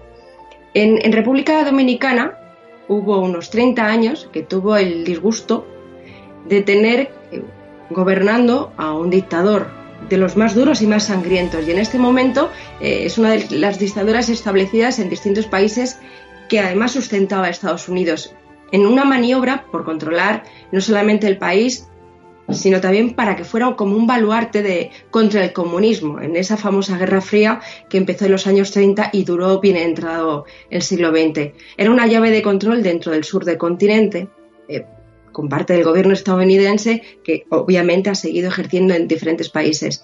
La isla tuvo durante un tiempo dos tiranos. En Haití tuvo a François de Valier, perdón, y en República Dominicana el jefe. Y el jefe fue el dictador Rafael Leónidas Trujillo. Un elemento, desde luego, de cuidado. Bueno, Trujillo, que fue un dictador de mano de hierro, eh, ¿cómo sube al poder y cómo se mantuvo en el cargo? Imagino que de una manera cruel, ¿no? Absolutamente cruel. Fue un, hombre despiadado. La verdad es que todo lo que he podido leer sobre este señor, que era de verdad un asqueroso, así dicho un poco de forma más coloquial, pero porque cruel es que era un, señor que basó todo su gobierno en, abusos y opresión. Obviamente, para, poder subir al país de una manera un tanto oscura en 1930 fue a través de una elección en, la que, curiosamente, hubo más votos que votantes. Una campaña de asedio tremendamente organizada por este hombre, por Trujillo y un grupo paramilitar, la 42, que hasta los miembros de la Junta General Electoral se vieron forzados a renunciar. Se nombró a sí mismo, de una manera absolutamente modesta, el generalísimo de todos los ejércitos nacionales. Trujillo, además, es que le, se gustaba mucho a sí mismo, nada más que estaba él como la máxima figura. Hubo un culto brutal a su persona en todo el país, empezando por cambiar el nombre de, de la capital de la isla, Santo Domingo, y convertirse en Ciudad Trujillo.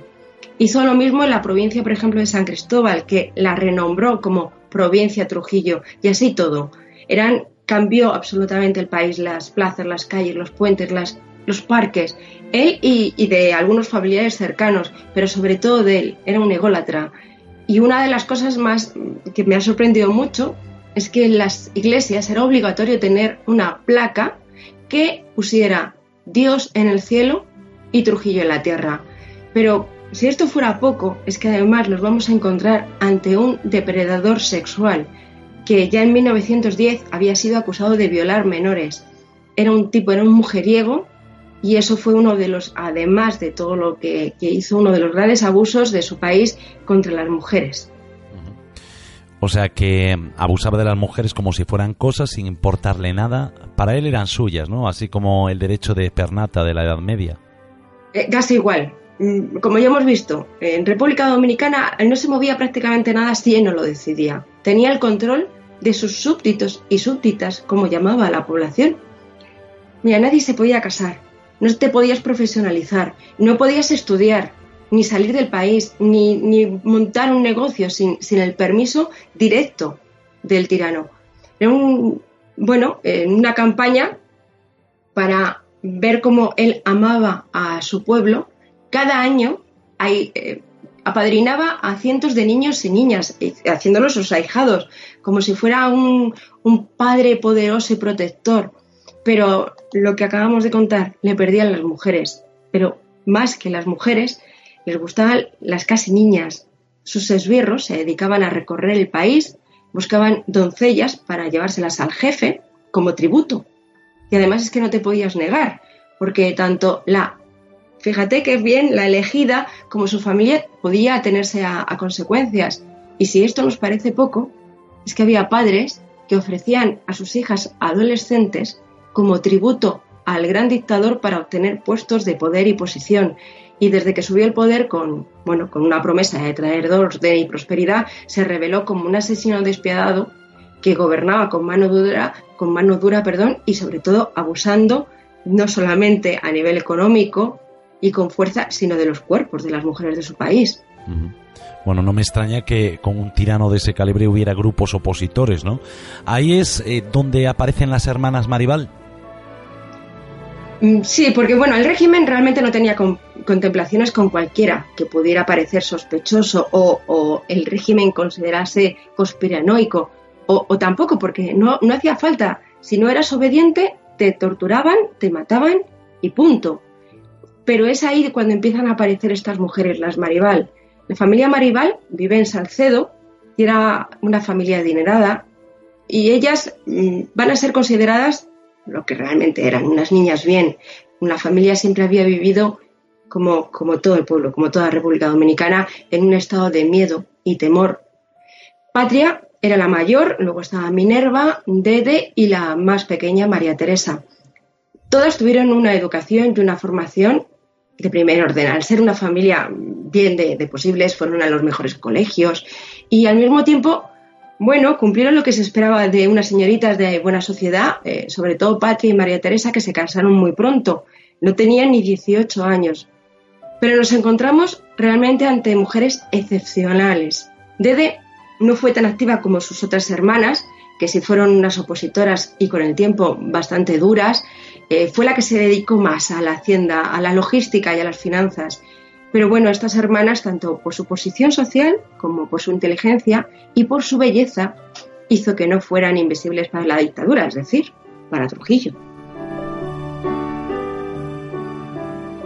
Bueno, ahora si te parece, Yolanda, háblanos un poco de, estas hermanas, de Patricia, Minerva y María Teresa Maribal, para conocerlas un eh, poquito mejor. Sí, bueno, era Patria, perdón, Patria. Eh, pues como acabamos de comentar, eran mujeres excepcionales. Creciendo, bueno, fueron conscientes desde un primer momento del sistema de terror en el que vivían, qué es lo que pasaba en su país, a pesar de, bueno, pues estar alejadas de la capital, residiendo donde residía Trujillo y sus secuaces, pero, pero es que estos estaban en todas partes, había un miedo profundo en cada, en cada casa, en cada comunidad, la desconfianza de hablar, de ser detenida o detenido y de estar en el punto de mira. Eso marcó también a las pequeñas eh, desde la supuesta normalidad de su vida. Todas destacaron por ser unas grandes estudiantes, pero además es que eran muy bellas, sobre todo la soltera, Minerva. Esta mujer desde, además desde pequeñita, que es la figura más representativa de, todas, fue una apasionada del estudio y de la lectura. Quería ser abogada, porque lo que quería era terminar de alguna manera con la dictadura, pero desde el trabajo, pintaba, eh, hacía jardinería, eran unas virtuosas todas las hermanas en, cuestiones de, jardines, pero también escribía y recitaba poesía. Minerva tenía un temperamento fuerte, audaz, y todo el mundo la quería y la apreciaba. Tomó conciencia en el colegio a través de sus compañeras en las clases cuando hablaban y tus hermanos y tu papá y muchas niñas le contaban pues o mis hermanos o mi papá es que los han asesinado. Tenía las cualidades para ser una gran lideresa y eso pasó años más tarde. Luego la pequeña María Teresa, que también fue una gran activista, se llevaba ocho años con Minerva y era devoción lo que tenía por su hermana.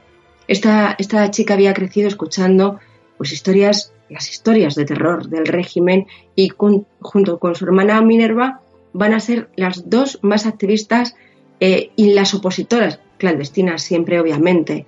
Y la mayor, Patria, que era, bueno, aparentemente más tranquila, más dulce, pero siempre estuvo al lado de sus hermanas en, la lucha. Dede fue la que se quedó fuera de, esta, de este activismo clandestino, más encargada de lo que era la logística de, de la, de la familia, o por, por, lo menos la que se dedicaba más a trabajar juntamente con su padre.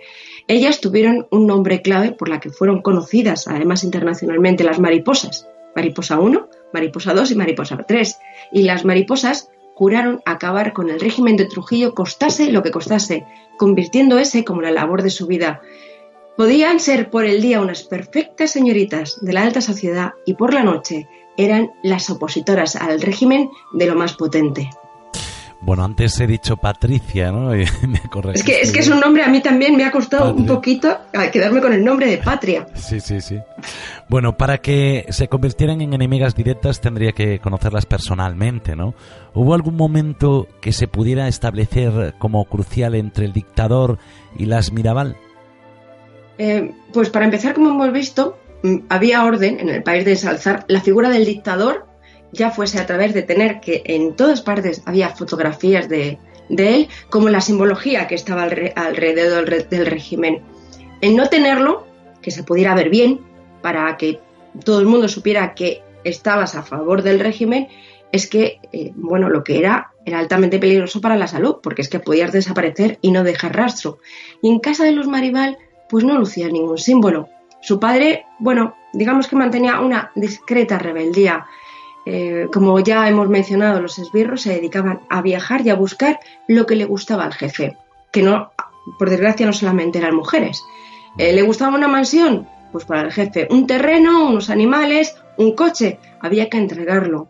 Si no, pues podían acabar con los propietarios y no había nada por lo que enfrentarse.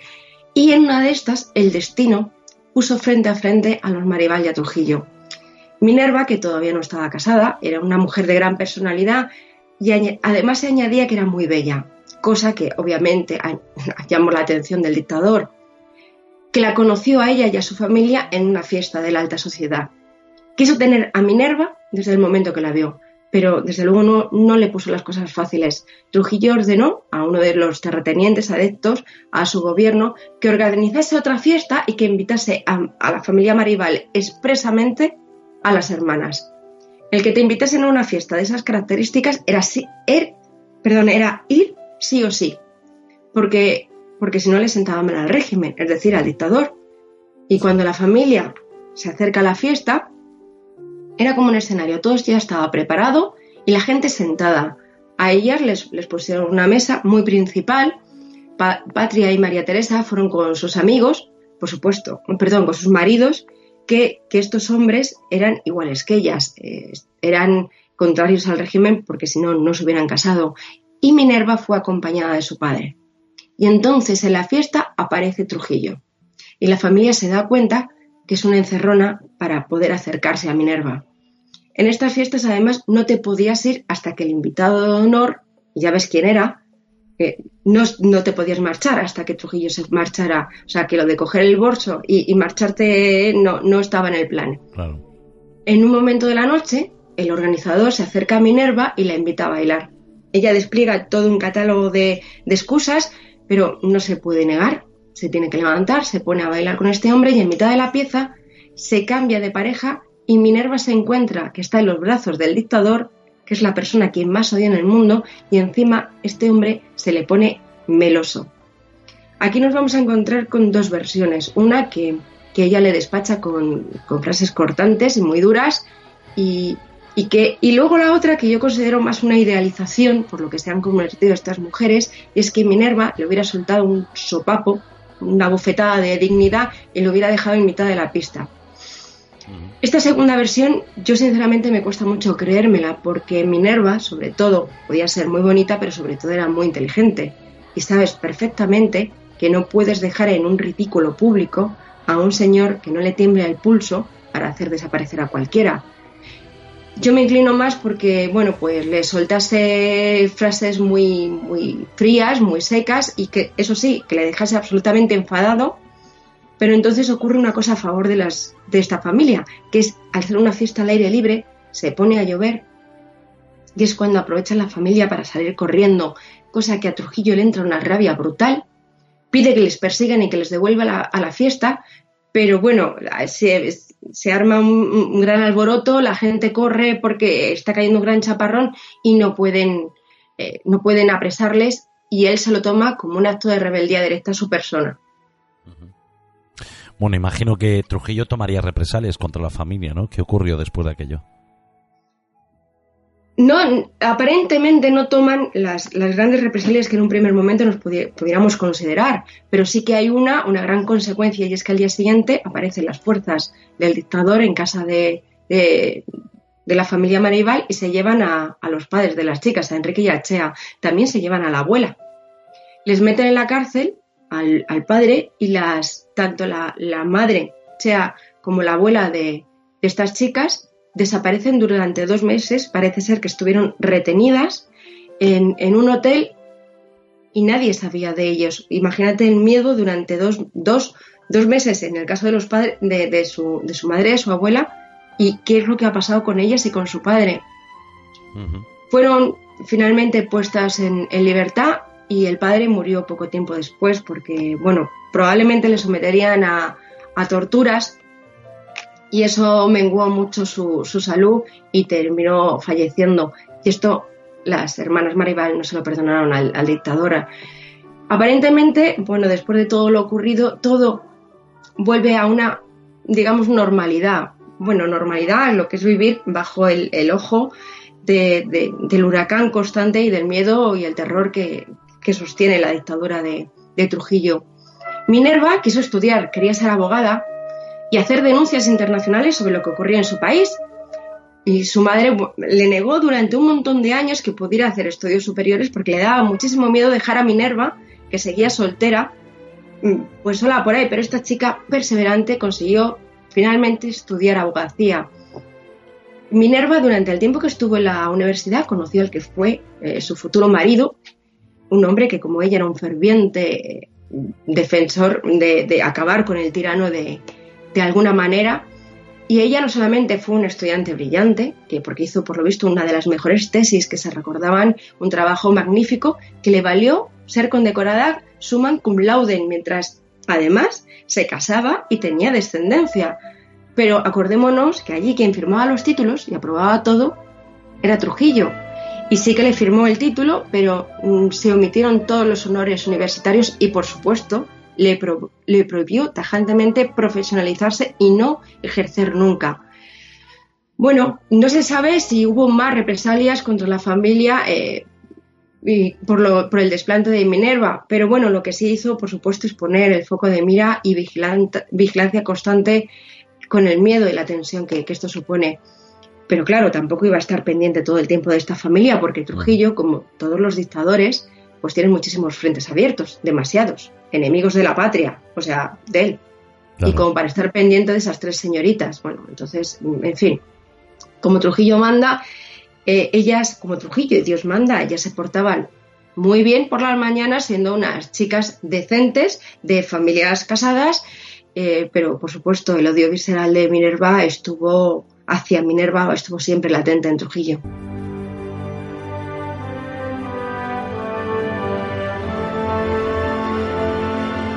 Yolanda, aunque todo se tranquilizó aparentemente para las hermanas Maribal y sus familias, ¿cuándo empezaron a tomar parte más activa en la oposición a Trujillo? De manera más activa fue a raíz ya de terminar la Universidad Minerva y, de casarse. Eh, tanto ella como María Teresa seguían siendo grandes opositoras. A todo esto, Patria, bueno, parecía mucho más tranquila, pero siempre estaba allí con ellas, incluso hacía veces de, correo entre los diferentes grupos, por supuesto, clandestinos. Eh, la SIM, que era el Servicio de Inteligencia Militar, es decir, la Policía Secreta, vigilaba las calles de todas las ciudades cada noche en coches que circulaban muy despacio con las luces apagadas. Iban pertrechados con estos vehículos con antenas para interceptar posibles aparatos de radio porque, mm, claro, muchísima gente, la población intentaba captar las señales de los países de alrededor donde se hablaba de los atropellos cada vez más descarados y brutales de Trujillo, porque obviamente el, pueblo vivía aislado del mundo. A finales de los 50, incluso ya quienes habían apoyado en su momento la llegada del dictador, como el gran Salvador, empiezan a estar en contra. Y, y no ya no digamos los hijos e hijas de estos que que desde que habían nacido habían estado viviendo en un, estado de, terror y control. Y en 1959 ocurre algo que inspiró mucho más a las Maribal, el derrocamiento de otro dictador, de Batista, en Cuba, por la revolución liderada por, Fidel Castro. Así que un grupo de mujeres y hombres disidentes, de absoluta confianza, por supuesto, con, Minerva liderando aquel grupo, se pusieron en camino a trabajar para acabar con el dictador. Ella fue, junto con sus hermanas, el motor para organizar un movimiento de resistencia interna en el país. De la noche a la mañana se convirtieron en revolucionarias. De día eran ideales y felices amas de casa que cocinaban, cosían la ropita de sus niños, de sus niñas, muy formales y católicas que iban a misa y se mostraban en público con una conducta intachable, pero de noche colaboraban en la casa familiar en la fabricación de bombas caseras y a servir como mensajeras clandestinas en contra del régimen. Bueno, y con todo esto que estaba sucediendo en la República Dominicana, eh, la opinión pública internacional no tomó ninguna medida eh, hacia todo lo que estaba pasando allí o en contra de todo lo que estaba pasando allí. Pues mira, ocurrieron dos hechos que, que sí que hizo virar por fin la, la, vista de la opinión pública internacional y ver lo que estaba ocurriendo realmente en aquel nada idílico país caribeño. una de ellas fue un movimiento insurgente creado pero fuera del país por, exiliados y con el apoyo de, de, Cuba y otros países, un grupo que se llamó 14 de junio que intentaron una invasión en República Dominicana y derrocar a Trujillo. Por desgracia para ellos, había policía secreta infiltrada en el grupo con lo cual en el momento en el que aparecieron en la isla, les esperaban en una emboscada, fueron arrestados, torturados y asesinados sin ningún tipo de, juicio ni de escrúpulo. Este hecho lo que consiguió realmente fue despertar dentro de la población dominicana una fervorosa oposición y, y, la mayor parte de este comando del 14J eran hijos de los más cercanos seguidores, aquellos niños que en su momento, ahijados, y no podía entender Trujillo como él, que les había dado tantísimo, en fin, tantísimo cariño, habían sido capaces de hacer esos renegados, ese acto tan vil contra su persona. Bueno, ¿qué ocurrió con esto? Pues que Trujillo desconfiase muchísimo más, ya hasta de su sombra. La paranoia le llevó incluso a, tener el punto de mira en países de alrededor, viéndolos como si fuesen, bueno, pues eh, enemigos contra él hasta el punto que en 1960, en junio, organizó un asesino, un asesinato, perdón, para acabar con el presidente de Venezuela, Rómulo Betancourt, con un coche bomba. Afortunadamente, este atentado fracasó, pero se destapó la mano directa de Trujillo en el atentado. Estos dos hechos tan brutales y tan tremendos que, por supuesto, el país que había estado viviendo la violencia indiscriminada del tirano, por fin pusieron el foco sobre él.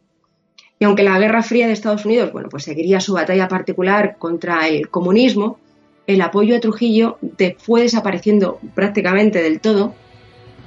Y lo que antes apoyaba sin reservas, ahora este país se convirtió como en el paladín para acabar con él. Bueno, bueno, yo creo que esta, esta imagen la, hemos seguido viendo en, diferentes lugares y en diferentes espacios de tiempo.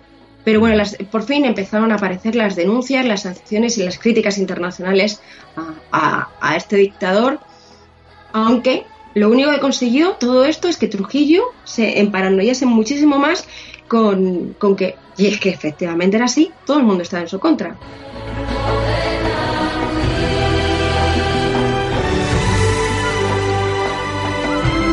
Trujillo, al sentirse acorralado y pensando que todos estaban en su contra, debió ser más peligroso todavía, ¿no? ¿Qué pasó con la oposición de las mariposas y su grupo?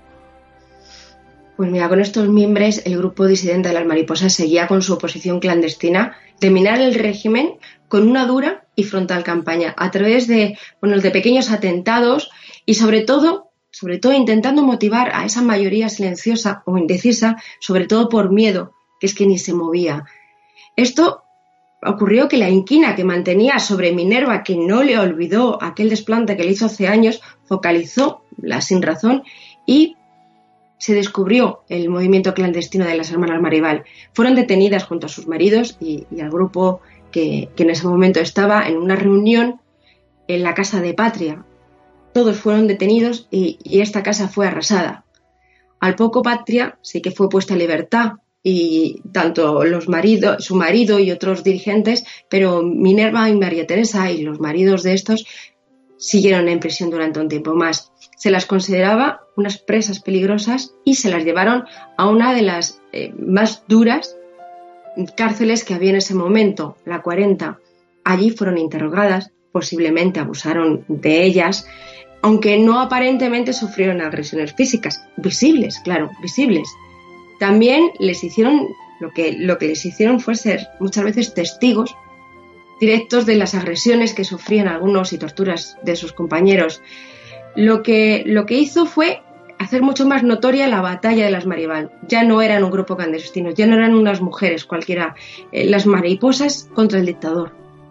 Ellas incluso en la cárcel, a pesar de, de todo esto, lo que hacían era con otras presas motivarlas para cantar todas juntas. Esto lo que aparece es una situación de unidad y de fuerza que sacaba de quicio a la policía y además motivaba a los hombres que estaban en el módulo contiguo, que las escuchaban como cantaban.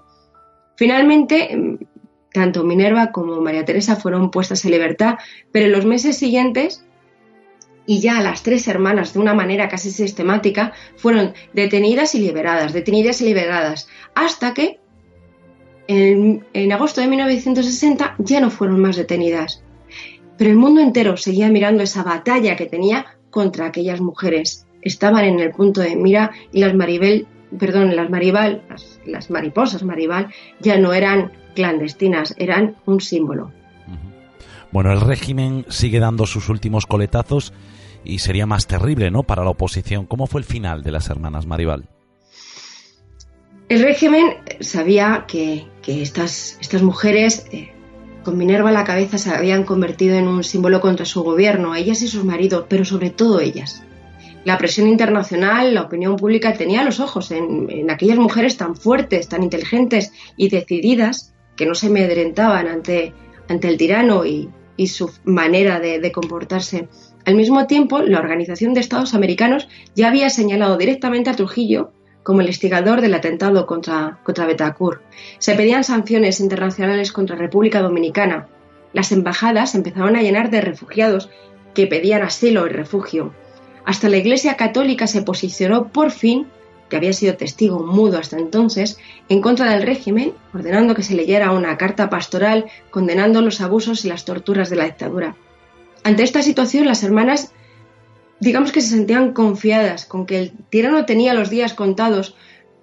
Es verdad que fue así, pero es que ellas también. Sin previo aviso, los, los maridos de Minerva y María Teresa, que seguían en la cárcel, fueron trasladados a otra, a Puerto Plata, que está a cientos de kilómetros de Salcedo, al otro lado de las montañas. Y de manera regular, ellas decidieron que, que iban a ir a ver a sus maridos. Iban las tres hermanas, a veces acompañadas de, del marido de Patria. Y otras veces, eh, pues iban con, sus hijos e hijas, porque iban a ver a sus padres, para darles ánimos a, sus maridos y de esta manera también acrecentar, digamos que una, una oposición mucho más liviana, pero muy potente, desafiando al régimen. Pero es que este era un recorrido perfecto para poder atentar contra ellas. Trujillo, a principios de, de noviembre de 1960, mandó que en el momento adecuado acabasen con la vida de estas mujeres y borrar su memoria. En uno de esos viajes, las tres hermanas, eh, Patria, Minerva y María Teresa, fueron acompañadas de, de, una cuarta persona, Rufino de la Cruz, que era un amigo de la familia, en un viaje que sería sin retorno.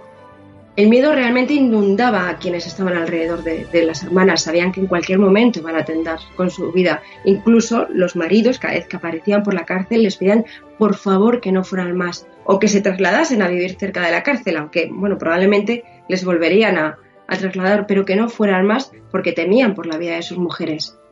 Minerva pensaba que, que, con la presión internacional el hacer daño a unas mujeres, por muy opositoras que fueran, y de una manera brutal, ya sería el suicidio directo de Trujillo, pero es que ni ellas ni sus hermanas podían imaginar que la bestia ya le daba igual todo, y ellas tenían que desaparecer. Y el 25 de noviembre, volviendo de la cárcel, sufrieron una emboscada, le salió un coche al paso, y en cuanto lo vieron, bueno, pues sabían que iban a por ellas. Pasó en ese momento un camión, Patria, consiguió llegar al conductor y le gritaron, nos van a matar, por favor, avísanos a nuestra familia. Amenazaron al ocupante, que no se sabe por qué no acabaron con él, porque más tarde sería testigo de, de lo que ocurrió. Uh -huh. Había cinco hombres, uno se quedó pendiente, que no, que no apareciera nadie, y los otros dos, perdón, y los otros cuatro cogieron a cada una de, de las personas, a una de las hermanas y al acompañante, y los separaron a los cuatro por un cañaveral cercano para que no pudieran escapar. Y acabaron con su vida de la manera más brutal que nos podíamos imaginar. Les, les mataron a palos. Les Vaya. asestaron golpes hasta acabar con sus vidas y con sus cuerpos. Y luego de una manera muy chapucera les metieron en el coche y lo despeñaron con la intención que pareciera un accidente. Tanto que al día siguiente ya estaba preparada la prensa acólita al, al dictador que publicó una noticia de un trágico accidente en el que habían acabado con la vida de cuatro personas sin más. Pero el mundo entero sabía que Trujillo era el responsable y era el que estaba detrás del brutal asesinato de las hermanas Maribal.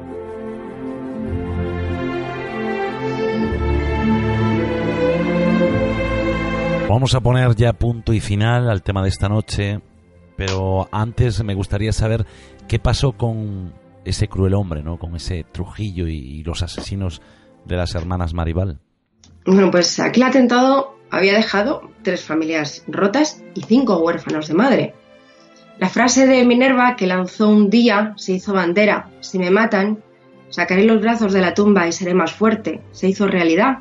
Eh, el asesinato incendió el país y unos meses después eh, Trujillo sufrió un atentado mientras volvía a casa de una de sus amantes y fue tiroteado y acabando con su vida. Por supuesto, la policía secreta buscó a los asesinos, los torturó y acabó con, su vida sin juicio. Pero pasado el tiempo, también los asesinos de las hermanas Maribal fueron detenidos y juzgados por, por el asesinato de, estas tres mujeres y su conductor. Pero, curiosamente, no cumplieron ni dos años de cárcel, a pesar de, horrorizar al mundo con, con, sus declaraciones. Ellos dijeron que es que, bueno, habían cumplido una misión, no era más que un brazo ejecutor.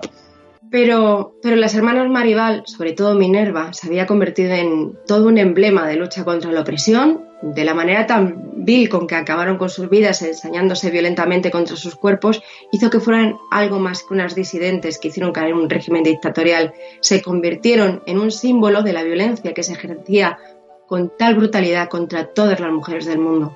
¿Cómo llegó el día de su muerte a convertirse en el Día Internacional de la Eliminación contra la Violencia de Género y que esta noche pues eh, estamos recordando ¿no? y haciendo un homenaje?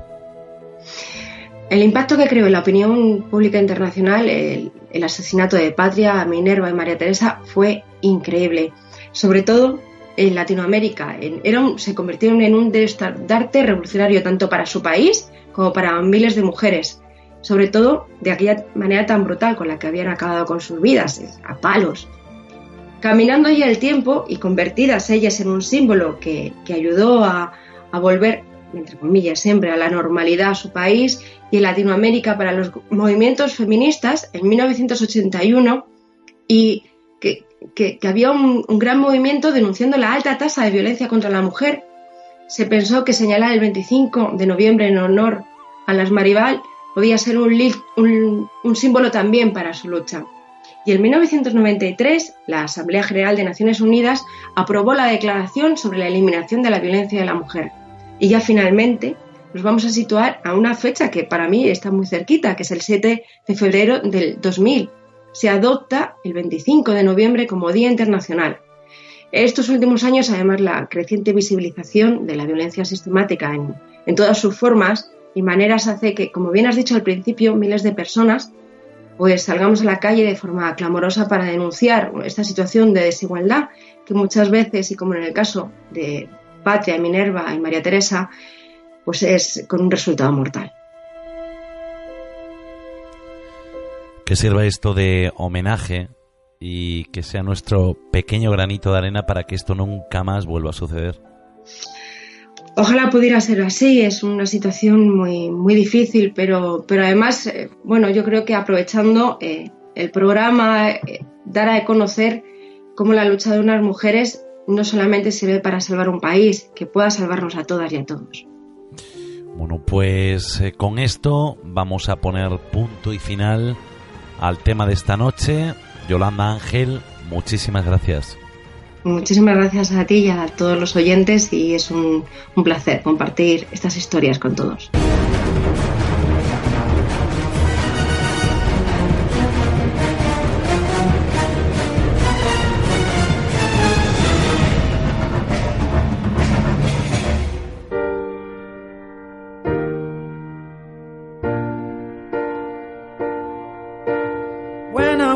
Dirige y presenta Eduardo Pereira.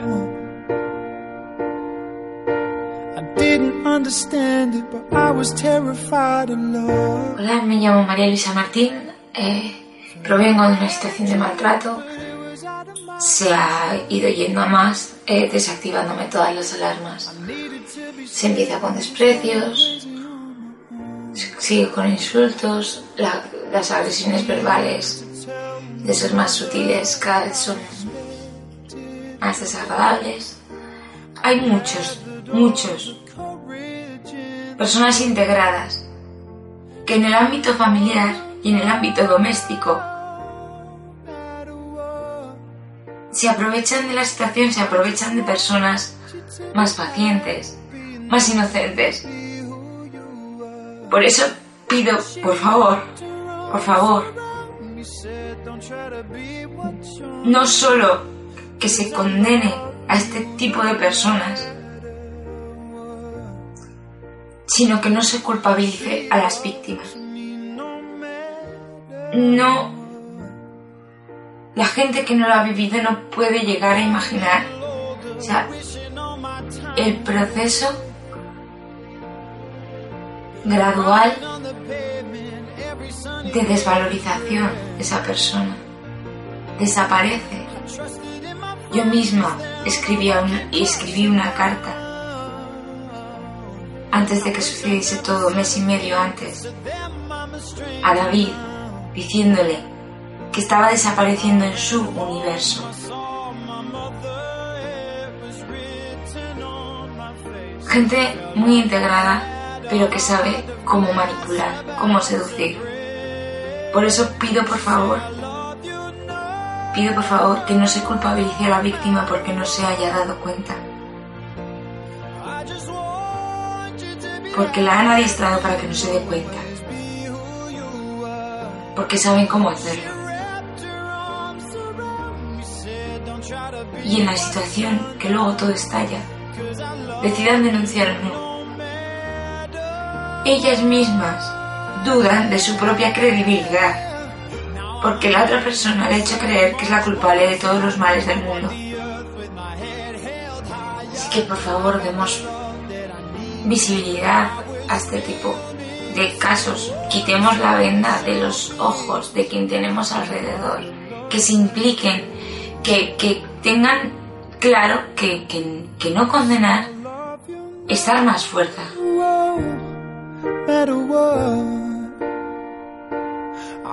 Acostumbramos a hablar en este programa sobre temas relacionados con el misterio y eso provoca miedo, pero creo que el miedo real es el que vivimos día a día.